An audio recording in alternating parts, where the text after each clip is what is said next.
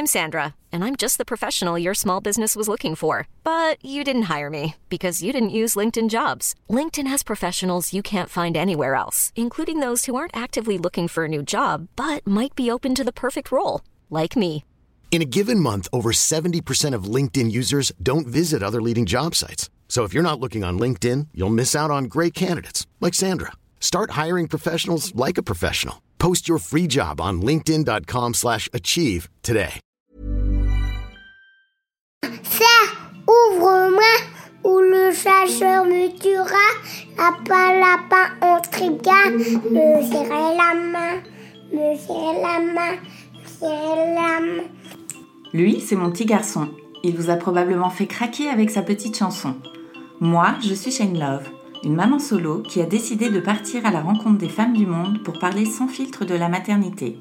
Alors bienvenue à vous dans le tourbillon, le podcast qui parle de la maternité, la vraie, loin des filtres Instagram.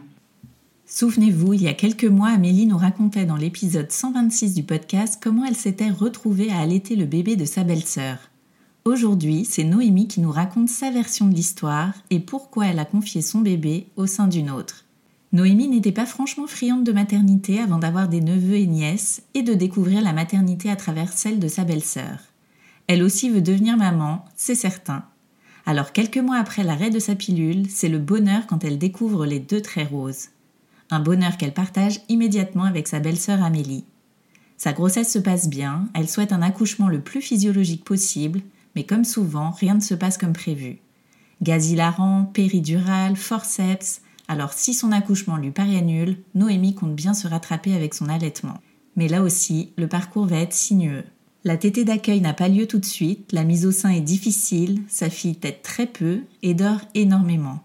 Noémie est fragile, perd confiance et une sage-femme à la maternité ne va pas hésiter à l'enfoncer encore plus. Le jour de la sortie, Noémie se dit que tout va aller mieux, mais l'allaitement ne se fait toujours pas, et c'est un appel avec la consultante en lactation qui va sonner l'alarme. La fille de Noémie dort beaucoup car elle n'a pas assez d'énergie et pourrait se laisser mourir. Alors dans ce huis clos d'une incroyable sororité, chacune pense à cette solution. Et si c'était Amélie qui allaitait le bébé de Noémie? Bonne écoute Bonjour Noémie Bonjour. Merci de nous raconter ton histoire dans le tourbillon. De rien. Un peu stressée Noémie. Alors toi tu es la maman d'une petite fille. Oui, Eleanor. Eleanor, elle a quel âge? Elle va avoir 20 mois. Ouais. On va revenir euh, avant de devenir mère. Toi, euh, bah, est-ce que tu as toujours voulu devenir mère, justement? Quel regard tu portais sur la maternité? Euh, alors, je n'ai, aussi loin que je me souvienne, je n'ai jamais voulu avoir euh, d'enfants. Ouais. Euh, je me disais qu'il y avait assez d'enfants sur Terre pour, euh, pour en adopter un ou, euh, Ah ouais. ou ne pas en avoir. Mais euh, je me disais qu'il y avait assez de monde sur Terre pour, euh, pour ne pas en créer un autre. Ouais.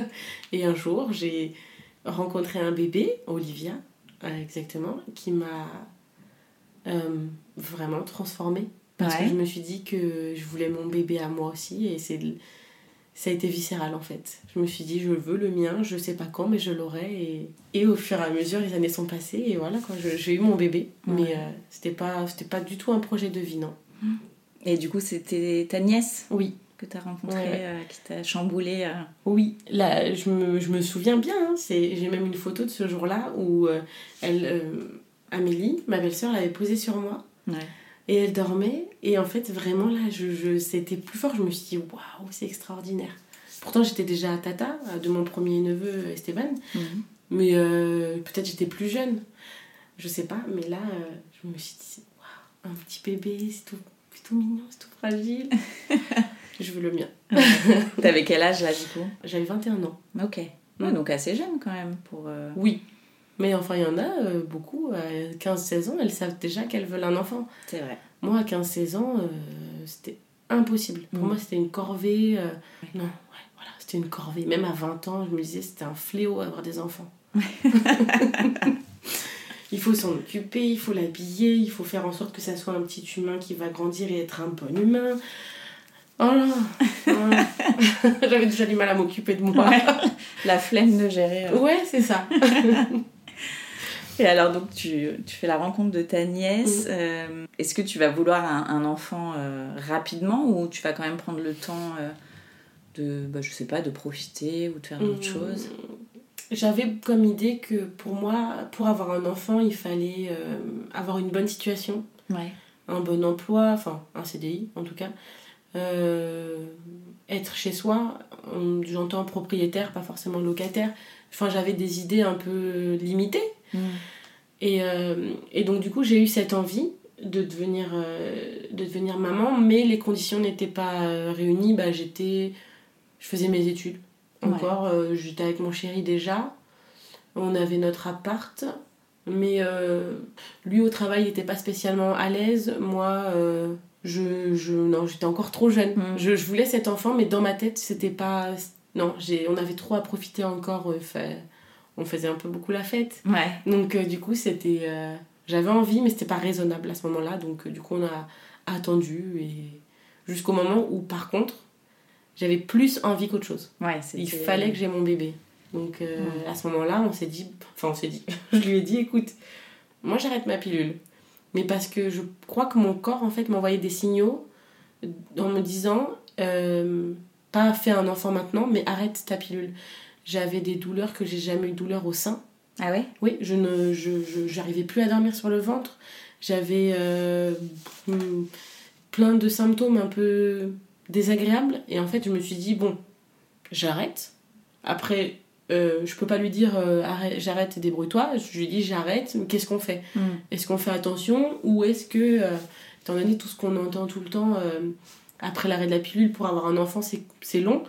Donc est-ce que on y va, on fait pas attention et il se passe ce qui se passe? Ou est-ce qu'on se protège et dans un an ou deux, on se dit, bon bah allez, on, maintenant on se protège plus et on y va? Et euh, on a été pas naïf, mais on s'est dit, bon, bah, tout le monde autour de nous mettait un peu de temps, ça, on fait pas attention. Mais au final, euh, bah, j'ai arrêté. J'ai repris le travail après le confinement, en mai, et je suis tombée enceinte en septembre. Ah oui, donc assez rapide. Donc ouais, plutôt rapide après euh, quasiment 10 ans de pilule. Ouais. Donc j'étais très contente, mais très stressée. ah oui, comment t'as comment as pris cette nouvelle euh, Qu'est-ce qui t'a fait te dire que t'étais euh, enceinte? Et bah alors j'ai repris le sport. je faisais du judo que j'avais arrêté pendant des années. Je me suis dit à l'ego, je reprends le judo, ça va me faire du bien, ça me manque le tatami, tout ça, et je veux repasser, je veux augmenter en grade, tout ça, donc go. Et en fait, je commence, il y a un cours où je me dis, euh, ça va pas, je vois des étoiles. Hmm. Je, genre à un moment, on faisait juste euh, l'échauffement, des chutes avant, tout ça, j'étais là, oh, peut-être j'ai mal respiré, du coup, je me suis relevée trop vite, tout ça. La séance se fait, euh, je, je fais des combats, je suis super vite fatiguée, très essoufflée. Je me dis bon bah enfin genre euh, t'as quand même perdu beaucoup en conditions physiques hein. Voilà, et euh, je me suis dit, bon, on verra. C'était le mardi, ça. J'en parle à mon chéri en me disant, bah écoute, euh, première fois de ma vie, j'ai failli faire un malaise, quoi. Je, je savais pas ce que c'était, je sais ce que c'est maintenant de presque faire un malaise. Donc, euh, on se dit, ouais, vraiment, on était à milieu de se dire, je suis enceinte. Et le. C'est le, le, le vendredi soir, je lui dis, écoute, demain on est de mariage est-ce que euh, est-ce qu'on picole ou est-ce que je fais attention quoi il me dit bah vas-y fais un test et puis euh, on verra. Enfin demain matin fais un test et puis on avisera à ce moment-là. Et là je, du coup je fais le test et euh, donc je me lève le matin je fais le test.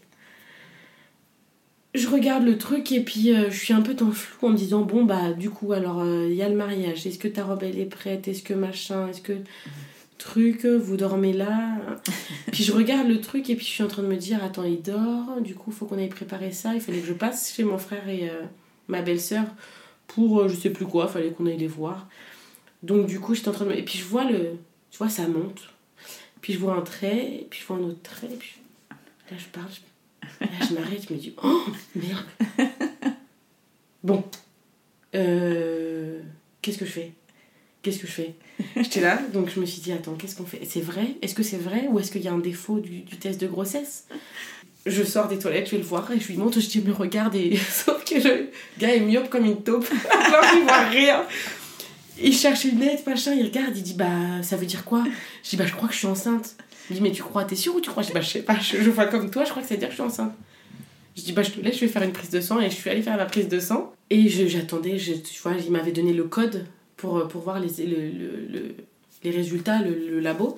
Donc j'étais là, je rafraîchissais mes mails, j'étais là, alors, alors, alors, alors. Il m'avait dit normalement à midi c'était bon, à midi il n'y avait rien. Je putain. puis on va chez mon frère et ma belle-sœur, et puis euh, dans l'ascenseur, je rafraîchis comme ça mes mails. On sort, parce qu'il n'y avait pas de réseau dans l'ascenseur, donc c'est vraiment, on sort sur le palier, le réseau arrive, ça se remet. Je vois le résultat, je me connecte, et là il y avait marqué du coup que euh, j'étais enceinte. Et donc on était comme deux cons derrière la porte, genre ouais, tout ça. on était vraiment contents. Et, euh, et du coup, je dis on se calme. On leur dit là. Et du ouais, ouais, ouais. On leur dit comment. Et on sonne en fait. Et là, on, se- on arrête. Puis on arrive et on parle. Et en fait, à chaque fois qu'on est avec eux, on parle plus qu'on ne fait quoi que ce soit. Donc c'est jamais très productif quand on passe des journées ensemble. Et puis on parle et machin. Et donc moi, je suis avec Amélie. Et euh, ils sont sur le canapé. Et en fait, on parlait tous ensemble. Et puis je dis ah, faut m'imprimer un papier, j'en ai besoin. euh, voilà. Et donc je, je dis à mon frère je, je fais comment? Il me dit tu me l'envoies par mail.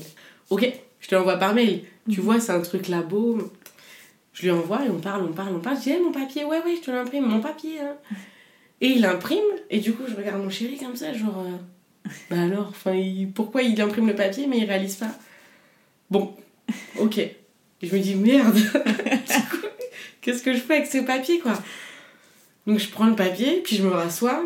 Amélie est en train de me parler et tout. Moi, j'écoute pas ce qui se passe, en fait, dans mon truc. euh, j'ai mon papier, comment on va le dire en fait les gars Et puis là je, je me dis attends, Amélie elle sait. Elle a eu trois enfants, hein, elle est auxiliaire puère de base, enfin les enfants c'est son dada. Je dis regarde, j'ai reçu ce papier là et je comprends pas trop ce que ça veut dire. Et elle prend le papier machin et là elle a compris. Et genre ses yeux sont devenus tout mouillés tout de suite machin. Elle me dit mais non machin.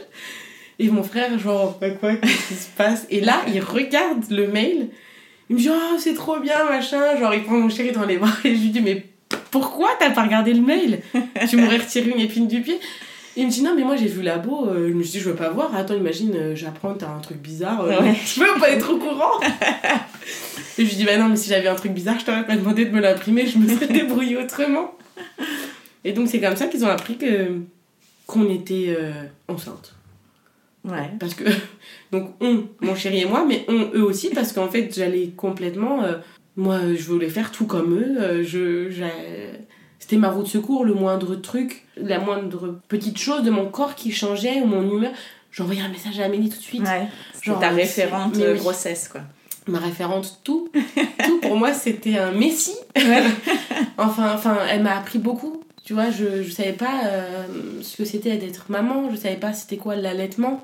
On avait des idées, euh, enfin, je me disais pourquoi allaiter. Ouais. T'avais pas spécialement toi Non, enfin, avant qu'elle allaite Olivia, je, je m'étais dit, bon, bah, c'est quoi l'allaitement Pourquoi? Enfin, pas dans le sens où c'est inutile, mais qu'est-ce que ça apporte en fait euh, de d'allaiter un enfant? Mm. Il y avait eu Esteban, il n'y avait pas d'allaitement. Euh, Esteban, je crois, j'avais 18 ou 19 ans quand il est né. Donc, euh, à milieu de m'intéresser à la maternité et tout ça. Et donc là, euh, moi, quand Amélie, elle m'a fait découvrir l'allaitement, le maternage, le portage, elle m'a nourrie pendant 4 ans, je crois, elles ont l'écart. Elle m'a nourrie, en fait, de toutes ces infos-là, et, euh, et ça m'a plu, en fait, ça m'intéressait Ouais. de, de tout cet aspect de la maternité qu'on ne connaissait pas. Moi, j'avais que euh, les expériences de ma mère, euh, de mes tantes. euh, on en parle, enfin, il n'y avait pas de tabou, mais c'était quand même très limité. Mm. Euh, moi, ma mère, euh, c'était trois césariennes, euh, pas d'allaitement. Moi, j'étais une goulue, donc en fait, euh, soi-disant, l'allaitement ne suffisait pas, donc on lui a dit de me donner un biberon. Forcément, ça a arrêté l'allaitement. Mes grands-mères, mes grands-mères, je crois, elles n'ont pas allaité, mais c'était pas la même époque. Enfin, on était content d'avoir le biberon à, biberon à leur époque, donc du coup, c'était le biberon. Mm. Donc, moi, tout ce qu'Amélie pouvait me donner comme info, en fait, euh, c'était vraiment, j'apprenais. euh, Et t'étais stressée non. Non. T'as vécu comment ta grossesse? Comment s'est passée cette, cette grossesse? Hum, bah, comme je faisais mes études, euh, j'ai eu beaucoup de mal à en parler au travail. C'est simple, je crois que 90% de, mon, de, de mes collègues ne savait pas que j'étais enceinte quand je suis partie. Parce que t'étais en alternance? Ouais. Ouais. Mais euh, Et pourquoi tu voulais pas leur dire? Je sais pas, j'ai l'impression de, de, de donner une mauvaise image, genre elle est étudiante, elle est enceinte. Ah ouais. euh. Puis en même temps, euh, je crois que j'ai eu du mal en fait à admettre que j'avais cette envie viscérale d'être maman. Vraiment, quand on me demandait euh, tu veux être maman ou ouais, sauf qu'en fait au fond de moi ça me bouffait, genre ouais, ouais, je veux, Ouais. je veux, mais je peux pas, mais j'ai envie. Et donc, du coup, je crois que j'ai eu beaucoup de mal à, à dire oui. En fait, euh, je suis enceinte, euh, ouais, je suis contente, euh, c'était un choix. Hmm. Donc, euh, donc, je crois que j'ai eu beaucoup de mal à en parler, donc au, au point que ça se voyait pas. Ah ouais. J'ai fait un examen euh, au labo, je crois, j'étais à 6 mois de grossesse, et le gars me dit Mais pourquoi vous faites cet examen? C'est pour les femmes enceintes. Je dis Ah, je suis enceinte. je suis enceinte et ça fait 6 mois. Ah, bah ça se voit pas du tout.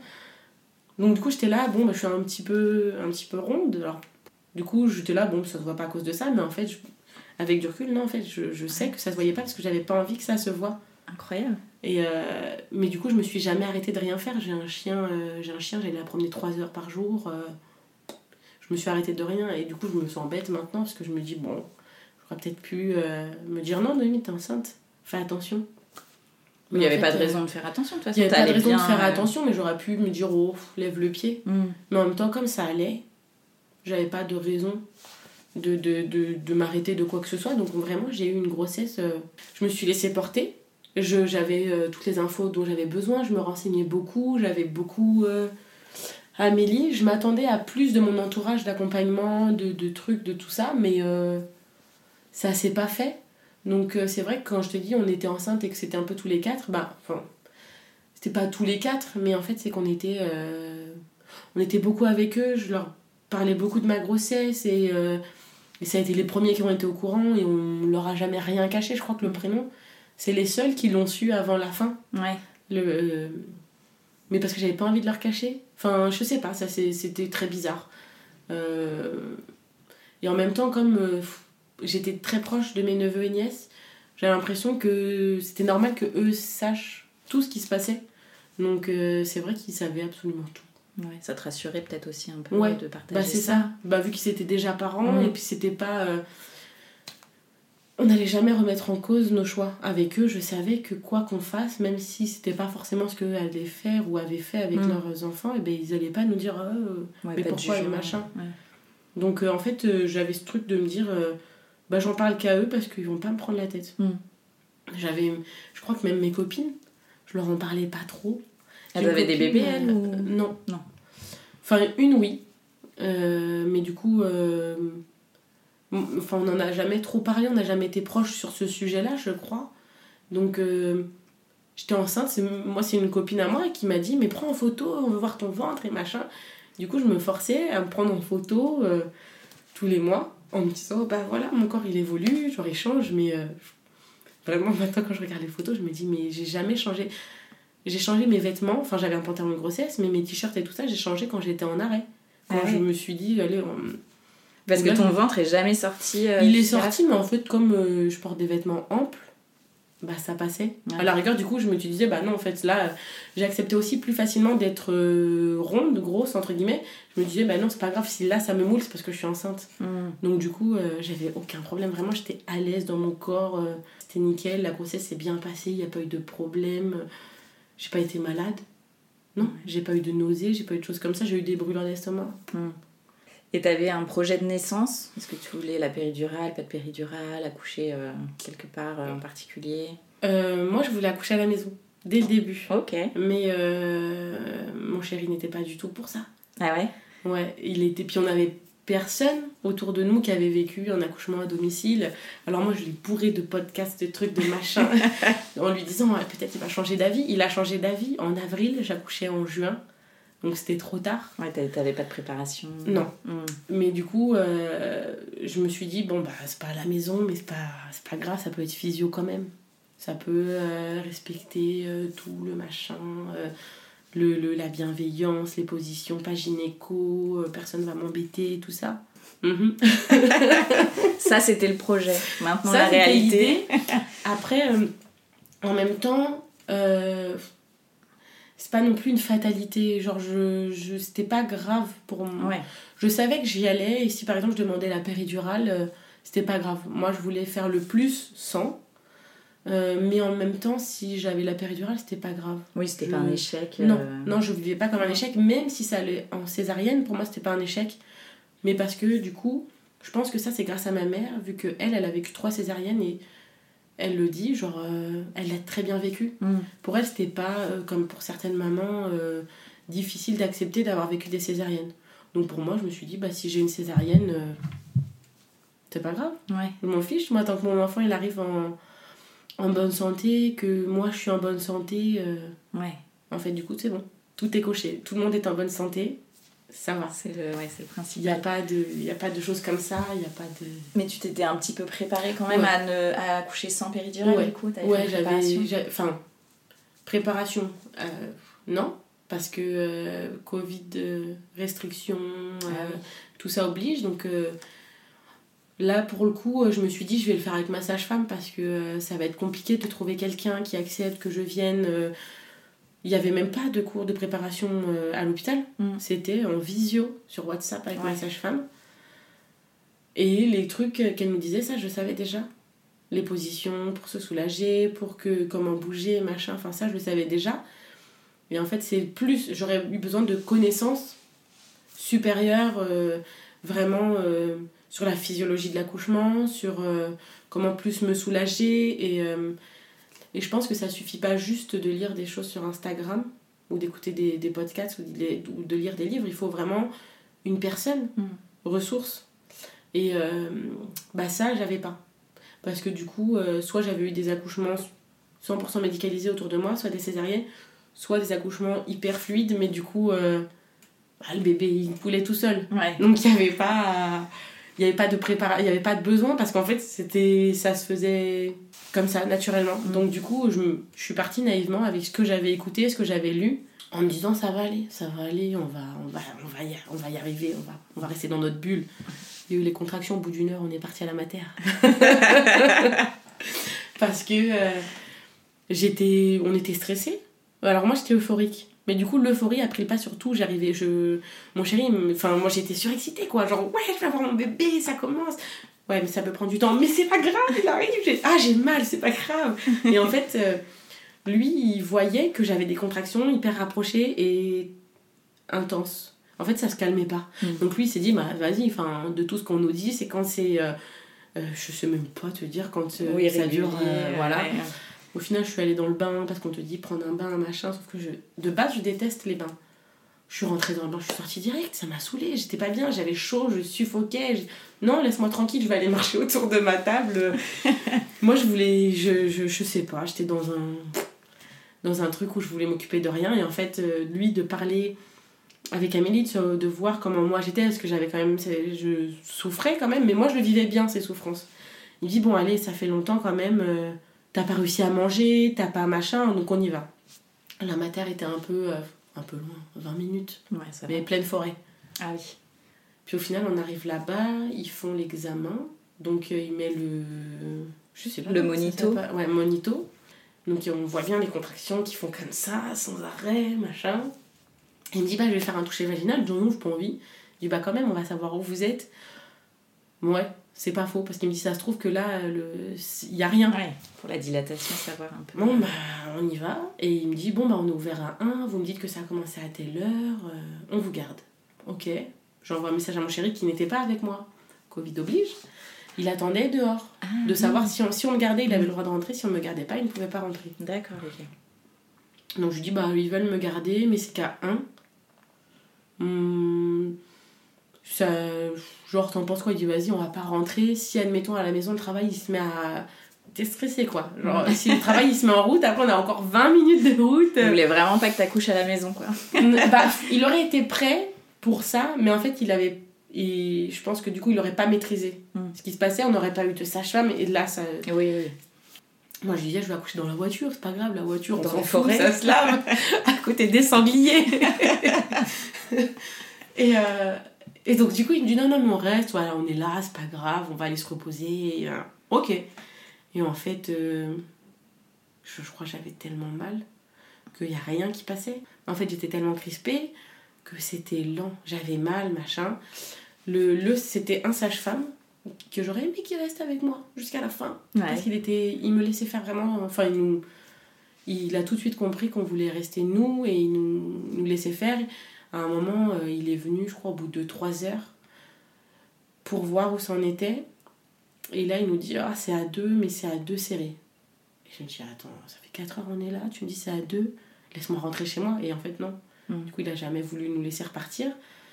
Il a dit euh, Vous êtes fatigué. Ouais, bah j'arrive pas à dormir. Il me dit Je vais vous donner un petit truc. Il avait mis quelque chose. Alors, je sais pas ce qu'il a mis dans la perf, mais quelque chose pour me, me faire dormir. Bah, moi, je me suis reposée, mais pas mon chéri. Parce qu'en fait, soi-disant, je me réveillais tout le temps. Mais moi, je me. Du coup, en fait, je, je me réveillais, je m'accrochais à lui, qui avait travaillé le dimanche de 5h à 13h. Ouais. On, était, on est arrivé à la mater à 23h. Ouais, oui. Il a pas fait de la sieste l'après-midi parce que moi je voulais aller voir mon grand-père que j'avais pas vu depuis longtemps. Donc il était au bout de son slip. Et en fait, bah du coup, je le réveillais tout le temps. Dès que j'avais une contraction, je le réveillais, sauf que moi après je repartais. Euh, ensuite, le matin, à 7h ou 8h, 7 ou 8h, bref, on s'en fiche, je lui dis, bah laissez-moi quoi. J'ai envie d'aller marcher, je suis pas bien allongée, là il y a leur truc et leur machin. Je, je dis, sonne, appelle le sage-femme parce que moi je veux, je veux sortir, j'ai chaud. Laisse-moi aller prendre l'air. Et euh, du coup, il nous dit ok, il débranche tout, il nous laisse partir. On va marcher une heure à peu près. Ton col, c'était pas plus ouvert Non. euh, Non. qu'à deux. Ok. Mm, Enfin, du coup, c'était deux serrés et là, c'était deux, De relax. deux relax. ouais. on part.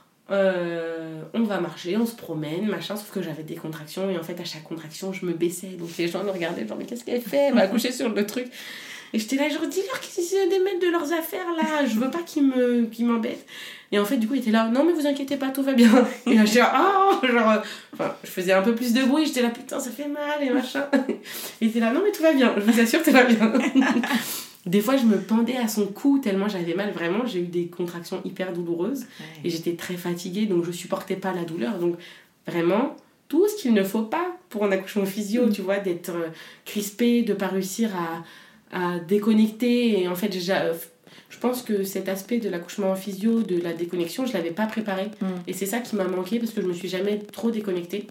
On remonte on était à 3 je dis putain ça va finir en césarienne tant pis genre Ah ouais. bon et puis euh, mon chéri me dit non non vas-y c'est bon quoi alors on va y arriver on on, on veut un accouchement physio, il va être physio et, euh, et on va faire, on va leur demander un ballon, on va leur demander si. Ok. Donc on leur demande le ballon et tout ça, ils nous disent bah en fait pour. Là vous êtes en salle de, en, prépa- en salle de préparation, on va vous passer en salle d'accouchement pour vraiment du coup avoir. euh, on va tout vous mettre en place, les trucs alors que les, les équipes étaient au top. Vraiment le, le- le- le- pour l'accouchement c'était extraordinaire, ils nous ont vraiment mis tout euh, à dispo. Elle nous avait sorti les étriers, elle avait accroché sur les étriers euh, un tissu pour qu'en fait je me balance ou que je me tienne au tissu, que je, me, Mhm. je me suspende en fait. Ouais. Je me souviens plus le stade de l'avancement, mais à un moment j'avais trop mal. Et en fait sur le projet d'accouchement, j'avais, enfin sur le projet, sur mon papier dans le, Dans le dossier. dans le dossier, j'avais marqué pas de péridurale. Et elle vient me voir, elle me dit pourquoi. euh, Donc l'équipe ont changé, c'est une sage-femme. Elle me dit mais pourquoi vous voulez pas euh, de la péri? Je dis mais parce qu'en fait vous allez me faire une piqûre dans le dos. La piqûre ça ne dérange pas. Mais le lieu où va être fait cette piqûre, ça, ça me dérange. Et en fait, quand je, je stresse, et bien en fait je pique une crise et j'envoie tout bouler. J'ai eu un accident au ski où on m'a fer- enfermé dans une coquille. Euh, j'ai littéralement explosé. En fait, je pense que je suis claustro.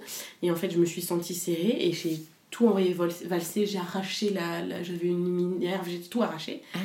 Et en fait, je dis, quand euh, je, je passe ce stade-là, en fait, vous ne m'arrêterez pas. Et en fait, j'ai pas envie d'avoir ce truc dans le dos et de vriller, quoi. Mm. Et elle me dit, ok. Ok, ben on va faire en sorte que ça, on a- on pas besoin de la péridurale et machin. hein. Elle me dit, vous voulez du gaz hilarant Bah ouais. elle dit que grâce au gaz hilarant, on va pouvoir un peu aller plus loin. Je souffrais, donc elle me dit, on va, on va faire en sorte que d'atténuer les souffrances quand même. Ouais, ok. Donne-moi le gaz hilarant. Oh là là. Je le conseille à toutes les mamans. Si à un moment on vous dit gaz hilarant, faites-le. Même si vous n'avez pas mal. C'est délire. hein. Moi j'ai été. euh, J'ai des vidéos encore où c'est n'importe quoi. Je vois, je suis dans un état. Tout le monde a demandé à mon chéri si lui, il avait pris aussi le gaz hilarant. Il a pas osé. Je me suis dit, mais t'aurais tellement dû, parce que c'était tellement rigolo. On te dit, le gaz hilarant, il faut que tu le prennes au début de la contraction. Tu respires, et en fait, quand la contraction redescend, tu l'enlèves et tu souffles. Alors, on avait amené la musique, on met la musique à fond, on chante, machin. Euh, tout. Elle vient faire un moment, je dis. euh, Enfin, c'est moi qui demande à ce qu'on voit où ça en est. Et c'était à 7, mais ça n'avançait plus en fait. Ça, Ouais. Je crois qu'entre deux vérifs en deux heures, ça n'avait pas changé. Ça n'avançait plus, et elle me dit bah, il faut qu'on perce la poche des os, ça va relancer le truc. Mm. Je dis oui, mais je sais que si on perce la poche des os, les contractions, étant donné que c'est pas le corps qui a dit ok, ça va être euh, chaud. Je dis pas que les contractions vont pas être douloureuses, mais je sais que si c'est euh, un facteur extérieur qui va les enclencher, ça va être, euh, ça va être intense et non. Du coup, euh, ben, on va devoir faire la péri. Enfin, moi, je vous laisserai pas percer la poche des os si on ne fait pas la péri. Donc, elle me dit, vous êtes prête, machin, on en parle longtemps et tout ça, donc vous êtes Ah là sûre là, la pression. je dis, bah, euh, je dis à un moment, euh, je peux pas non plus euh, tout vouloir, quoi. Donc, donc, non, on va faire la péri. Mais par contre, vous allez m'aider. Enfin, il va falloir que j'ai confiance en vous, quoi. Donc, ils disent à mon chéri, c'est dehors. Mm. Il n'a pas le droit d'être là. Ouais. Donc, il me dit, euh, ça va y aller, ça va, ça va aller, tu vois, s'il y a quoi que ce soit, je rentre et machin. Et là, sa femme, non, mais vous inquiétez pas, monsieur, ça va aller. euh. L'anesthésiste arrive. Et je rigole parce que vraiment un sketch. Donc je pleurais parce que j'étais quand même déçue de la péri. Parce que bon, je me dis, bon, bah l'accouchement physio, euh, Ouais. tant pis. Donc j'étais un peu triste, mais bon, je me dis, euh, c'est pas grave. Donc je pleure, mais en même temps, je me dis, ça va le faire. Le mec arrive, ils me disent, bon, bah faut vous asseoir. Euh, il compte, bon, alors il a touché pour voir où il me faisait la, la piqûre. Il me dit qu'il me fait une anesthésie locale. Donc tout ça, ça va. Genre l'anesthésie locale, je suis pas machin. Puis là, il me dit, allez, on fait le dos rond. Ouais. Et je penche ma tête, juste ma tête. La femme elle me dit, mais là, vous, faites pas le dos rond? Bah si. bah non. Ah. Donc lui, il enlève ses mains, il me dit, ouais, vous détendez, vous mettez bien droite et vous mettez les épaules. Non. Genre, euh, je faisais comme ça. Je dis, je me mets, ouais, là, comme ça, c'est bien. Ok. Ouais. Non, mais re- remettez vos épaules. Là, ça va. Et en fait, je me penchais en avant, mais je faisais pas le dos rond. Et elle me dit, euh, non, ça. Enfin, l'autre commençait à s'agacer. Mais moi, j'étais là, genre, euh, tant pis, c'est ton taf. Euh, la sage-femme, elle me dit, on respire, ça va le faire, on met les épaules en avant. Euh, non, je mets pas les épaules en avant, j'y arrivais vraiment pas, Ouais. mais par peur. Là, c'était pas une question d'envie ou quoi, mais c'était par peur, Mm. littéralement. Et elle me dit, bon, vous vous mettez pas sur, euh, en dos rond, il va falloir que j'appuie sur vos épaules, il va falloir que je monte et que je vous appuie dessus. Vous êtes ok Je dis, bah, écoutez, euh, je suis pas ok, mais je crois que sans, sans votre intervention, je me mettrai jamais en dos rond et cette péridurale ne sera jamais posée, donc euh, on y va. Et en fait, elle prend le petit marchepied et elle monte comme ça. Et euh, avant, elle, euh, oui, avant, il faut que je le dise parce que c'est quand même très rigolo, elle me tenait les mains pendant qu'elle me disait, il faut faire dos rond. Et en fait, à un moment, j'ai eu peur parce que quand il m'a touché qu'il allait le faire, j'avais. Et en fait, j'ai pris ses mains comme ça. Et elle me dit, vous n'allez pas me mordre? Et là, en fait, j'allais la mordre. Ah, vraiment? Vraiment, en fait, j'avais ses mains comme ça, j'allais faire. Et elle me dit, vous allez pas me mordre là? Et là, je me suis remis droite. Non, non. si, si, si, j'allais exactement te mordre. Elle a dû savoir. elle a je dû pense qu'elle a dû euh, être mordue déjà. Ouais. et du coup, bref, du coup, euh, elle, elle monte sur le, sur le petit marchepied et elle m'appuie dessus parce que je voulais pas du tout faire le dos rond, donc c'était un sketch. Et là, elle me dit, on s'énerve pas, on respire. Donc elle avait bien entendu qu'à un moment, si je pète, ça pète quoi. Et je l'envoyais valser. et elle m'appuie comme ça dessus, genre vraiment très fort. Elle a mis tout son poids sur moi. Et donc là, je fais le dos rond, il met la péri, machin, ça se passe bien. Du coup, je m'installe. Et quand c'est arrivé, c'est quand même pas désagréable cette péri de, de, de pouvoir se dire, allez, on se repose. On respire, je crois qu'il était euh, midi Ouais. midi ou 14 heures. Et euh, du coup, j'étais à 7, donc elle me dit qu'elle laisse la, la péri faire effet et qu'elle viendra ensuite percer la poche des os. J'appuyais pas sur la péri dès que je sentais que j'avais des contractions, je laissais quand même, jusqu'au moment où en fait euh, je supportais plus la douleur. Ouais. Enfin, là, la péri, euh, j'avais beau appuyer, euh, ça disait genre non. Et tu sais, t'avais un laps de temps de 15 minutes, je crois, tu pouvais pas Ouais. faire plus que toutes les 15 minutes. Et en fait, euh, je- j'en pouvais plus. Et là, euh, j'arrivais même pas à me mettre sur les côtés. J'avais mal. Et elle me dit, en fait, euh, c'est parce que le bébé se- s'engage dans le bassin. Donc elle me dit, on va mettre quelque chose plus fort que la péri, mais par contre, vous ne pourrez plus bouger. Je- euh, les, vous ne sentirez plus vos jambes, vous ne sentirez plus rien du tout. Donc euh, si vous voulez vous mettre sur la gauche ou sur la droite parce que du coup vous avez mal au dos, parce que le haut du corps, je... voilà, il faudra nous demander, on vous déplacera. Mais tu pourrais pousser quand même. Elle me dit que en fait, euh, on- c'est juste pour en gros pour que le bébé, pour que je me détende, que le, que le, travail continue. Et ensuite, euh, bah, suivant comment ça passe, ça ne fera plus effet. Donc ça ira. Mm. Donc je me dis ok, on y va. Euh, je crois, si mes souvenirs sont bons, qu'il y avait marqué, que j'avais vu après la petite fiole, opium. Mm. Alors je sais pas si c'était de l'opium, non, mais oui, parce que je crois pas que c'était de la morphine. Non, mais il me semble que j'avais vu opium et je me suis dit waouh, même de l'opium c'est quand même. euh. Mais en fait, ça je l'ai vu une fois qu'Eleanor a été sortie et j'ai vu le flacon et je me suis dit euh, qu'est-ce que c'est Opium? Mais c'est le truc qu'elle avait mis. euh. Alors je sais pas si c'est moi qui ai eu une alu Ouais. ou quoi, mais il y avait marqué opium. Ok, mais je suis après. Et donc, euh, du coup, on laisse ça. Et là, c'est vrai que je ne sens plus mes, pieds. Je sentais plus rien. Ouais. Et on était à 10. Ouais. À 10. Le produit faisait toujours effet dans le sens où je ne pouvais plus, pas lever mes jambes, mais je commençais à ressentir des choses. Ok.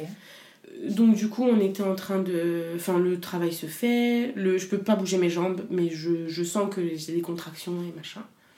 Donc, euh, changement d'équipe. Encore Et euh, ils me disent, donc euh, ils viennent, ils se présentent et ils me disent qu'en gros, ils vont laisser tout faire, que là, le col est ouvert, que le bébé, ça va, que tout va bien, que tant que les constantes du bébé sont bonnes et que les miennes sont bonnes, on laisse comme du coup je veux le- que ça se fasse le plus naturellement possible en fait euh, on laisse faire quoi. Euh, si personne n'est en souffrance euh, Ouais. ça se passera comme ça se passera quoi. Donc ils font les changements d'équipe et euh, je crois au bout de 45 minutes le- la sage-femme du coup de la nouvelle équipe revient et elle me dit euh, on va voir comment ça se passe il faut que je regarde. Donc on sait que c'était à 10 mais je veux voir où le bébé il est parce que il y a ça, me- ça me dérange, ces battements du cœur me dérangent. Ok, donc elle regarde, euh, elle me dit, enfin elle regarde comment ça se passe, elle est bien engagée, je peux pousser. Donc elle me dit, euh, est-ce que vous voulez qu'on qu'on fasse maintenant ou on attend? Sauf que si en fait si on attend, en fait elle m'explique que les battements du cœur à chaque contraction accélèrent. Mm. Ils ralentissent pas, mais ils accélèrent et ils montent en fait dans des, des, des- des- enfin ils montent haut quoi. Et qu'elle aime pas ça. Donc moi j'étais là, bah ok, enfin souvent les gens s'inquiètent parce que le cœur ralentit. Moi il ralentit pas son cœur, bon je pense que c'est tout aussi dangereux. Et donc elle me dit on va se mettre à pousser. Je dis oui mais du coup euh, moi le produit fait encore effet. Elle me dit bah ouais mais en fait euh, si on essaye là on pourra pas changer de position. Et en fait même du coup si on attend dans une heure sûrement que le produit en fait sera encore euh, sera encore sous enfin vous serez encore avec les effets du produit. Mais en même temps elle me dit on n'aura pas une heure vu comment son cœur bat on va pas vous laisser une heure, à un moment, euh, faut pousser quoi. Donc je me dis, bon bah, faut y aller, euh, tant pis. euh. Je dis, mais moi je suis pas capable de monter. Et elle sort les étriers, et elle me dit, bah vous mettez vos jambes sur les étriers. Je dis, non, je ne peux pas en fait. Bah oui. Je dis à mon cerveau de le faire, Ouais. il se passe rien. Donc je peux pas. Donc mon chéri me prend une jambe, il l'installe, l'auxiliaire prend une jambe, elle l'installe, et là, putain, c'est bon, on va y aller. On va, on va pousser, ça va le faire. Donc on s'installe, machin, il explique comment pousser, trucs et bidule, genre. euh, je sais pertinemment à ce moment-là que c'est pas bien. Je pousse pas de la bonne façon, je, sais que ça va pas bien se passer, on me redresse, machin, genre on te tient la tête là. Je, je sais, mais en même temps, bah pas le choix. Enfin, genre à un moment, euh, faut pousser, faut pousser. Donc, euh, je, je, moi je mets mes mains, je sais pas quoi me faire de mes mains, donc je mets mes mains sur mon ventre et la sage-femme elle me parle, elle me parle, j'écoute pas ce qu'elle me dit. Je suis dans ma tête en train de me dire que je voulais pas que ça se passe comme ça, que c'est naze, qu'elle me saoule, que tout me saoule, que j'ai pas envie qu'on me touche. Et je sens mon ventre qui se contracte. Mais tout. J'avais jamais eu mon ventre qui se contractait comme ça. Je dis par contre là, mon ventre, euh, j'ai une contraction. Elle me dit comment vous savez, je crois que vous sentez rien. Je dis bah, je sens que ça travaille, mais en fait, je touche mon ventre. Et je sais que, euh, en fait, mon ventre se contracte. Et elle regarde le monito. Ah oui, vous avez une contraction. Et donc, du coup, elle me dit la prochaine, vous, on pousse. Et je dis, bah là, le temps qu'on parle, je sais que mon ventre contracte. Et en fait, donc ça m'a ça m'a un peu euh, confortée. En fait, c'est moi qui dirigeais quand Ouais. j'avais des contractions. C'est moi qui leur disais, non, mais j'ai une contraction, on y va. Mais bon, c'est ne servait à rien, les poussées ne servaient à rien, en fait. Et Léanor regardait, pas dans la bonne direction, elle regardait en fait mes fesses. Elle ne regardait pas euh, les étoiles. Et donc, du coup, euh, elle me dit, en fait, euh, donc je crois que j'ai poussé trois fois, elle me dit, on pousse encore une fois, si, vous, si ça n'avance pas, on va chercher le médecin. Donc je savais que si médecin, instrument, du coup il y avait des instruments. Là. Ouais. Là, je me mets à pleurer en me disant non, non, non, non, pas d'instrument, pas de ça, non, non, je veux pas. Et je pousse, je pousse, et non, en fait. Elle, ne- elle ne, il se passe rien. Et là, du coup, ils sortent, elle sort tout de suite. L'auxiliaire me rassure ça va aller, le médecin, euh, vous en faites pas, euh, euh, ça va aller. Et donc, le médecin, super sympa, rentre, se présente bonjour, euh, et puis tout, je vais, contrôler, machin. Il met sa main, voilà, pour contrôler, et dit non, non, pas de ventouse, la tête est déjà déformée. Et là, il se retourne. Moi, je regarde mon chéri. Et, euh, l'auxiliaire ou la sage-femme, je sais pas laquelle des deux, lui dit euh, Du coup, c'est les forceps. Et là, c'est la fin du monde. Je voulais pas que ça, enfin, je voulais que ça soit physio. Il y a la péri, je suis allongée. Et mon chéri, euh, donc du coup, je me mets à pleurer, mais je me calme pas. Et médecin, mais vous inquiétez pas, ils sont là tous. euh, la tête de votre bébé, ça ira, ça va peut-être être déformé. Et là, je suis là, mais non, mais je m'en fiche. C'est horrible ce que je veux dire. Mais je voulais pas que moi, Ouais. en fait, je voulais pas être complètement déchirée, je voulais pas. euh, je voulais pas vivre ça en fait. Mm. Et en fait, le médecin était là, mais non, mais vous inquiétez pas, bon, allez, euh, ça va le faire, et il s'installe le truc. Mais je leur ai pas dit qu'en fait, je voulais pas avoir de déchirure ou de je sais pas quoi, d'hémorroïdes, machin. J'étais là, genre, oh mon dieu, je vais avoir ma chouchoute complètement abîmée, genre. J'étais là, mon dieu, et mon chéri, mais c'est bon pour sa tête. Vas-y-toi, je me fous de sa tête, allez, je sais, c'est mou, ça va se remettre, je m'en fiche, j'en sais rien. Il l'a dit, même sa tête est déjà déformée, qu'il n'y a eu aucun outil, donc arrête. Alors moi je pleurais, puis après ils me disent calmez-vous, machin, je réussis à me calmer, disent qu'il va falloir que je reprenne un peu le dessus et que faut accoucher quoi. Donc ils installent le truc et ils me disent qu'en fait à la contraction, je pousse, il tire. Ok Ils installent le truc, contraction, demi-contraction, je pousse, il tire. Et je me fais engueuler par tout le monde. Mais non Faut vous tenir Non mais en fait vous m'avez dit les gars, contraction, je pousse, il tire. Faut... M'avez pas dit faut se tenir. Parce qu'en fait quand il a tiré, Ah, Mon corps avec. entier est parti. Donc je me suis fait insulter. Enfin, insulter, non, mais tout le monde, non, non, non, non, mais ça va pas, vous, faut vous tenir et tout. Je te vois, oh, faut me tenir en plus, faut faut que je me tienne. Je fais déjà assez pour vous là. Les gars, vous, vous, vous êtes tous dans mon corps là, laissez-moi tranquille. Donc bref. Et, euh, et en fait, du coup, donc, contraction suivante, je me tiens.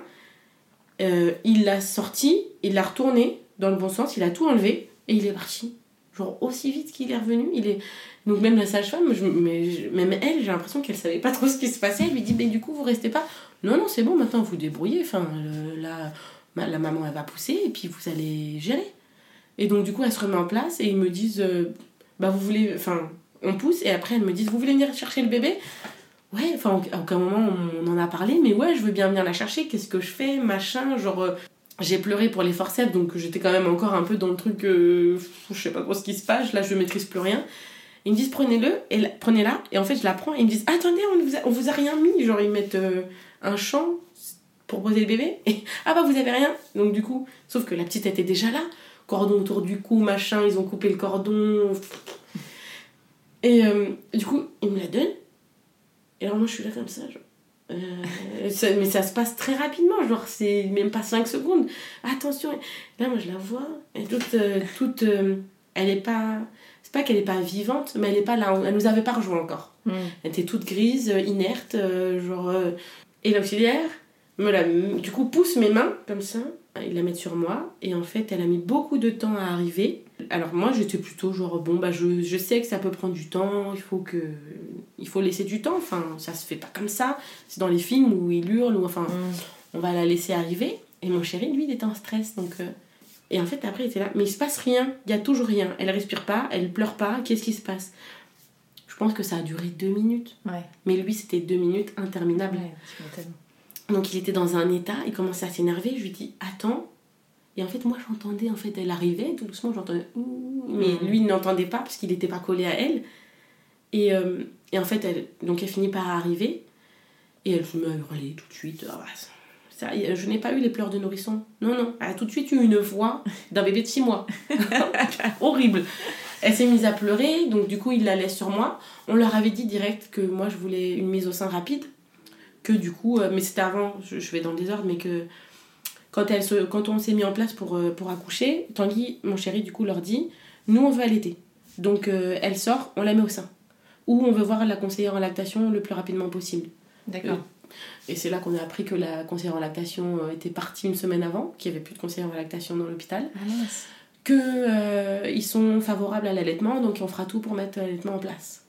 Donc, Et à quel moment, toi, t'as voulu. euh, parce que tu disais tout à l'heure que l'allaitement, bon, tu savais pas trop à quoi ça servait. euh, bah, de voir euh, Olivia et Amélie. Ouais, c'était ça. Ouais, c'est leur en fait ce- tout ce que j'ai enfin j'ai grandi en fait avec elle et je me suis rendu compte bah, de tous les bienfaits de tout ce que ça apporte après donc il y a eu Amélie mais après sur Instagram elles ont toutes eu plein de bébés en même temps elles ont beaucoup ont allaité aussi et il y a eu y en a eu plein en fait qui en ont parlé parce que des enfants intolérants allergiques ou simplement parce que en fait ton corps produit ce que l'enfant a besoin et en fait du coup je me suis dit bah moi aussi hein. Elle moi, je veux bien sûr donner ce qu'il y a de mieux pour mon enfant donc ça, c'était non négociable. Mm. Il n'y a aucun moment, je savais que je pouvais faire une croix sur mon accouchement physio, je ne ferai pas de croix sur mon allaitement. Ouais. Et, euh, et j'avais beau tout le monde qui me disait Ah, mais tu verras, ça se trouve, tu pourras pas allaiter. Je disais Non, non, moi je sais, je peux allaiter. Euh, tout le monde allaite, c'est physiologique. Tu peux allaiter. donc, euh, la- la- le- donc, du coup, je, je suis partie en me disant Je, je vais allaiter, Mm. je le sais, je, je vais le faire. Amélie l'a fait, d'autres mamans l'ont fait, plein de gens le font. Je sais que ça peut être douloureux, j'aurai mal, c'est pas grave, j'étais prête à souffrir. Et donc, du coup, euh, elle sort et on leur dit on veut la mettre au sein. Ah, mais attendez, faut qu'on inspecte, voir euh, si tout va bien, euh, si elle a pas avalé du liquide. Et moi, je dis bah vas-y. Enfin, à ce moment-là, je commençais à m'énerver déjà. Genre, euh, je, je pense que je la voyais plus. Et je dis bah faut y aller alors. Ouais. Tu la prends et tu le fais à l'auxiliaire. Elle me dit non, c'est la sage-femme qui doit le faire. Et ben alors, on y va? Bah non, parce que la sage-femme, elle doit sortir le placenta. Enfin, on doit attendre que le placenta arrive. Bon, bah on y va Genre, euh, vas-y, fous-le-moi, t'as encore ton truc d'ocytocine là. Chut. On, il va sortir ce, ce placenta là. C'est bon, maintenant, j'ai fait une croix sur tout, on y va quoi. Genre, c'est bon. et euh, donc, ils sortent, le placenta sort, elle me recoue. Mais là, bon, bah, tu vois, plus rien ne faisait effet. Plus de péri, plus rien. Donc, j'ai tout senti. Oh là. à un moment et en fait je, je commençais à faire des chutes de tension. De donc euh, à un moment j'ai un haut le cœur euh, je, je vais presque vomir machin mais je je savais pas ce que c'était à ce moment là elle me fait donc les points. Le dernier point rien que d'y penser c'est désagréable. Et pourtant je me suis fait recoudre plein de fois parce que je suis casse-cou.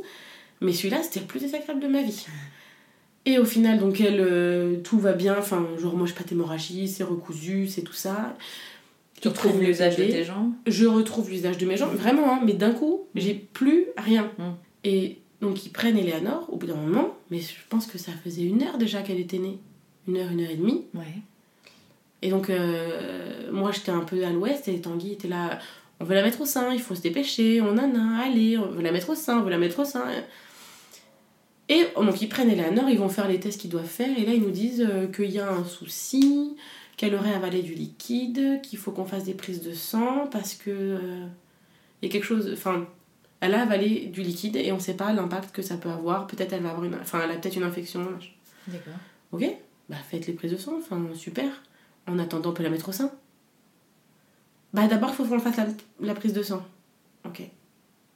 Mais, euh, mais en fait, on sait que c'est dans les deux heures qu'il faut mettre le bébé au sein. Plus vite il sera mis au sein, et mieux ça va lancer l'allaitement. Mm.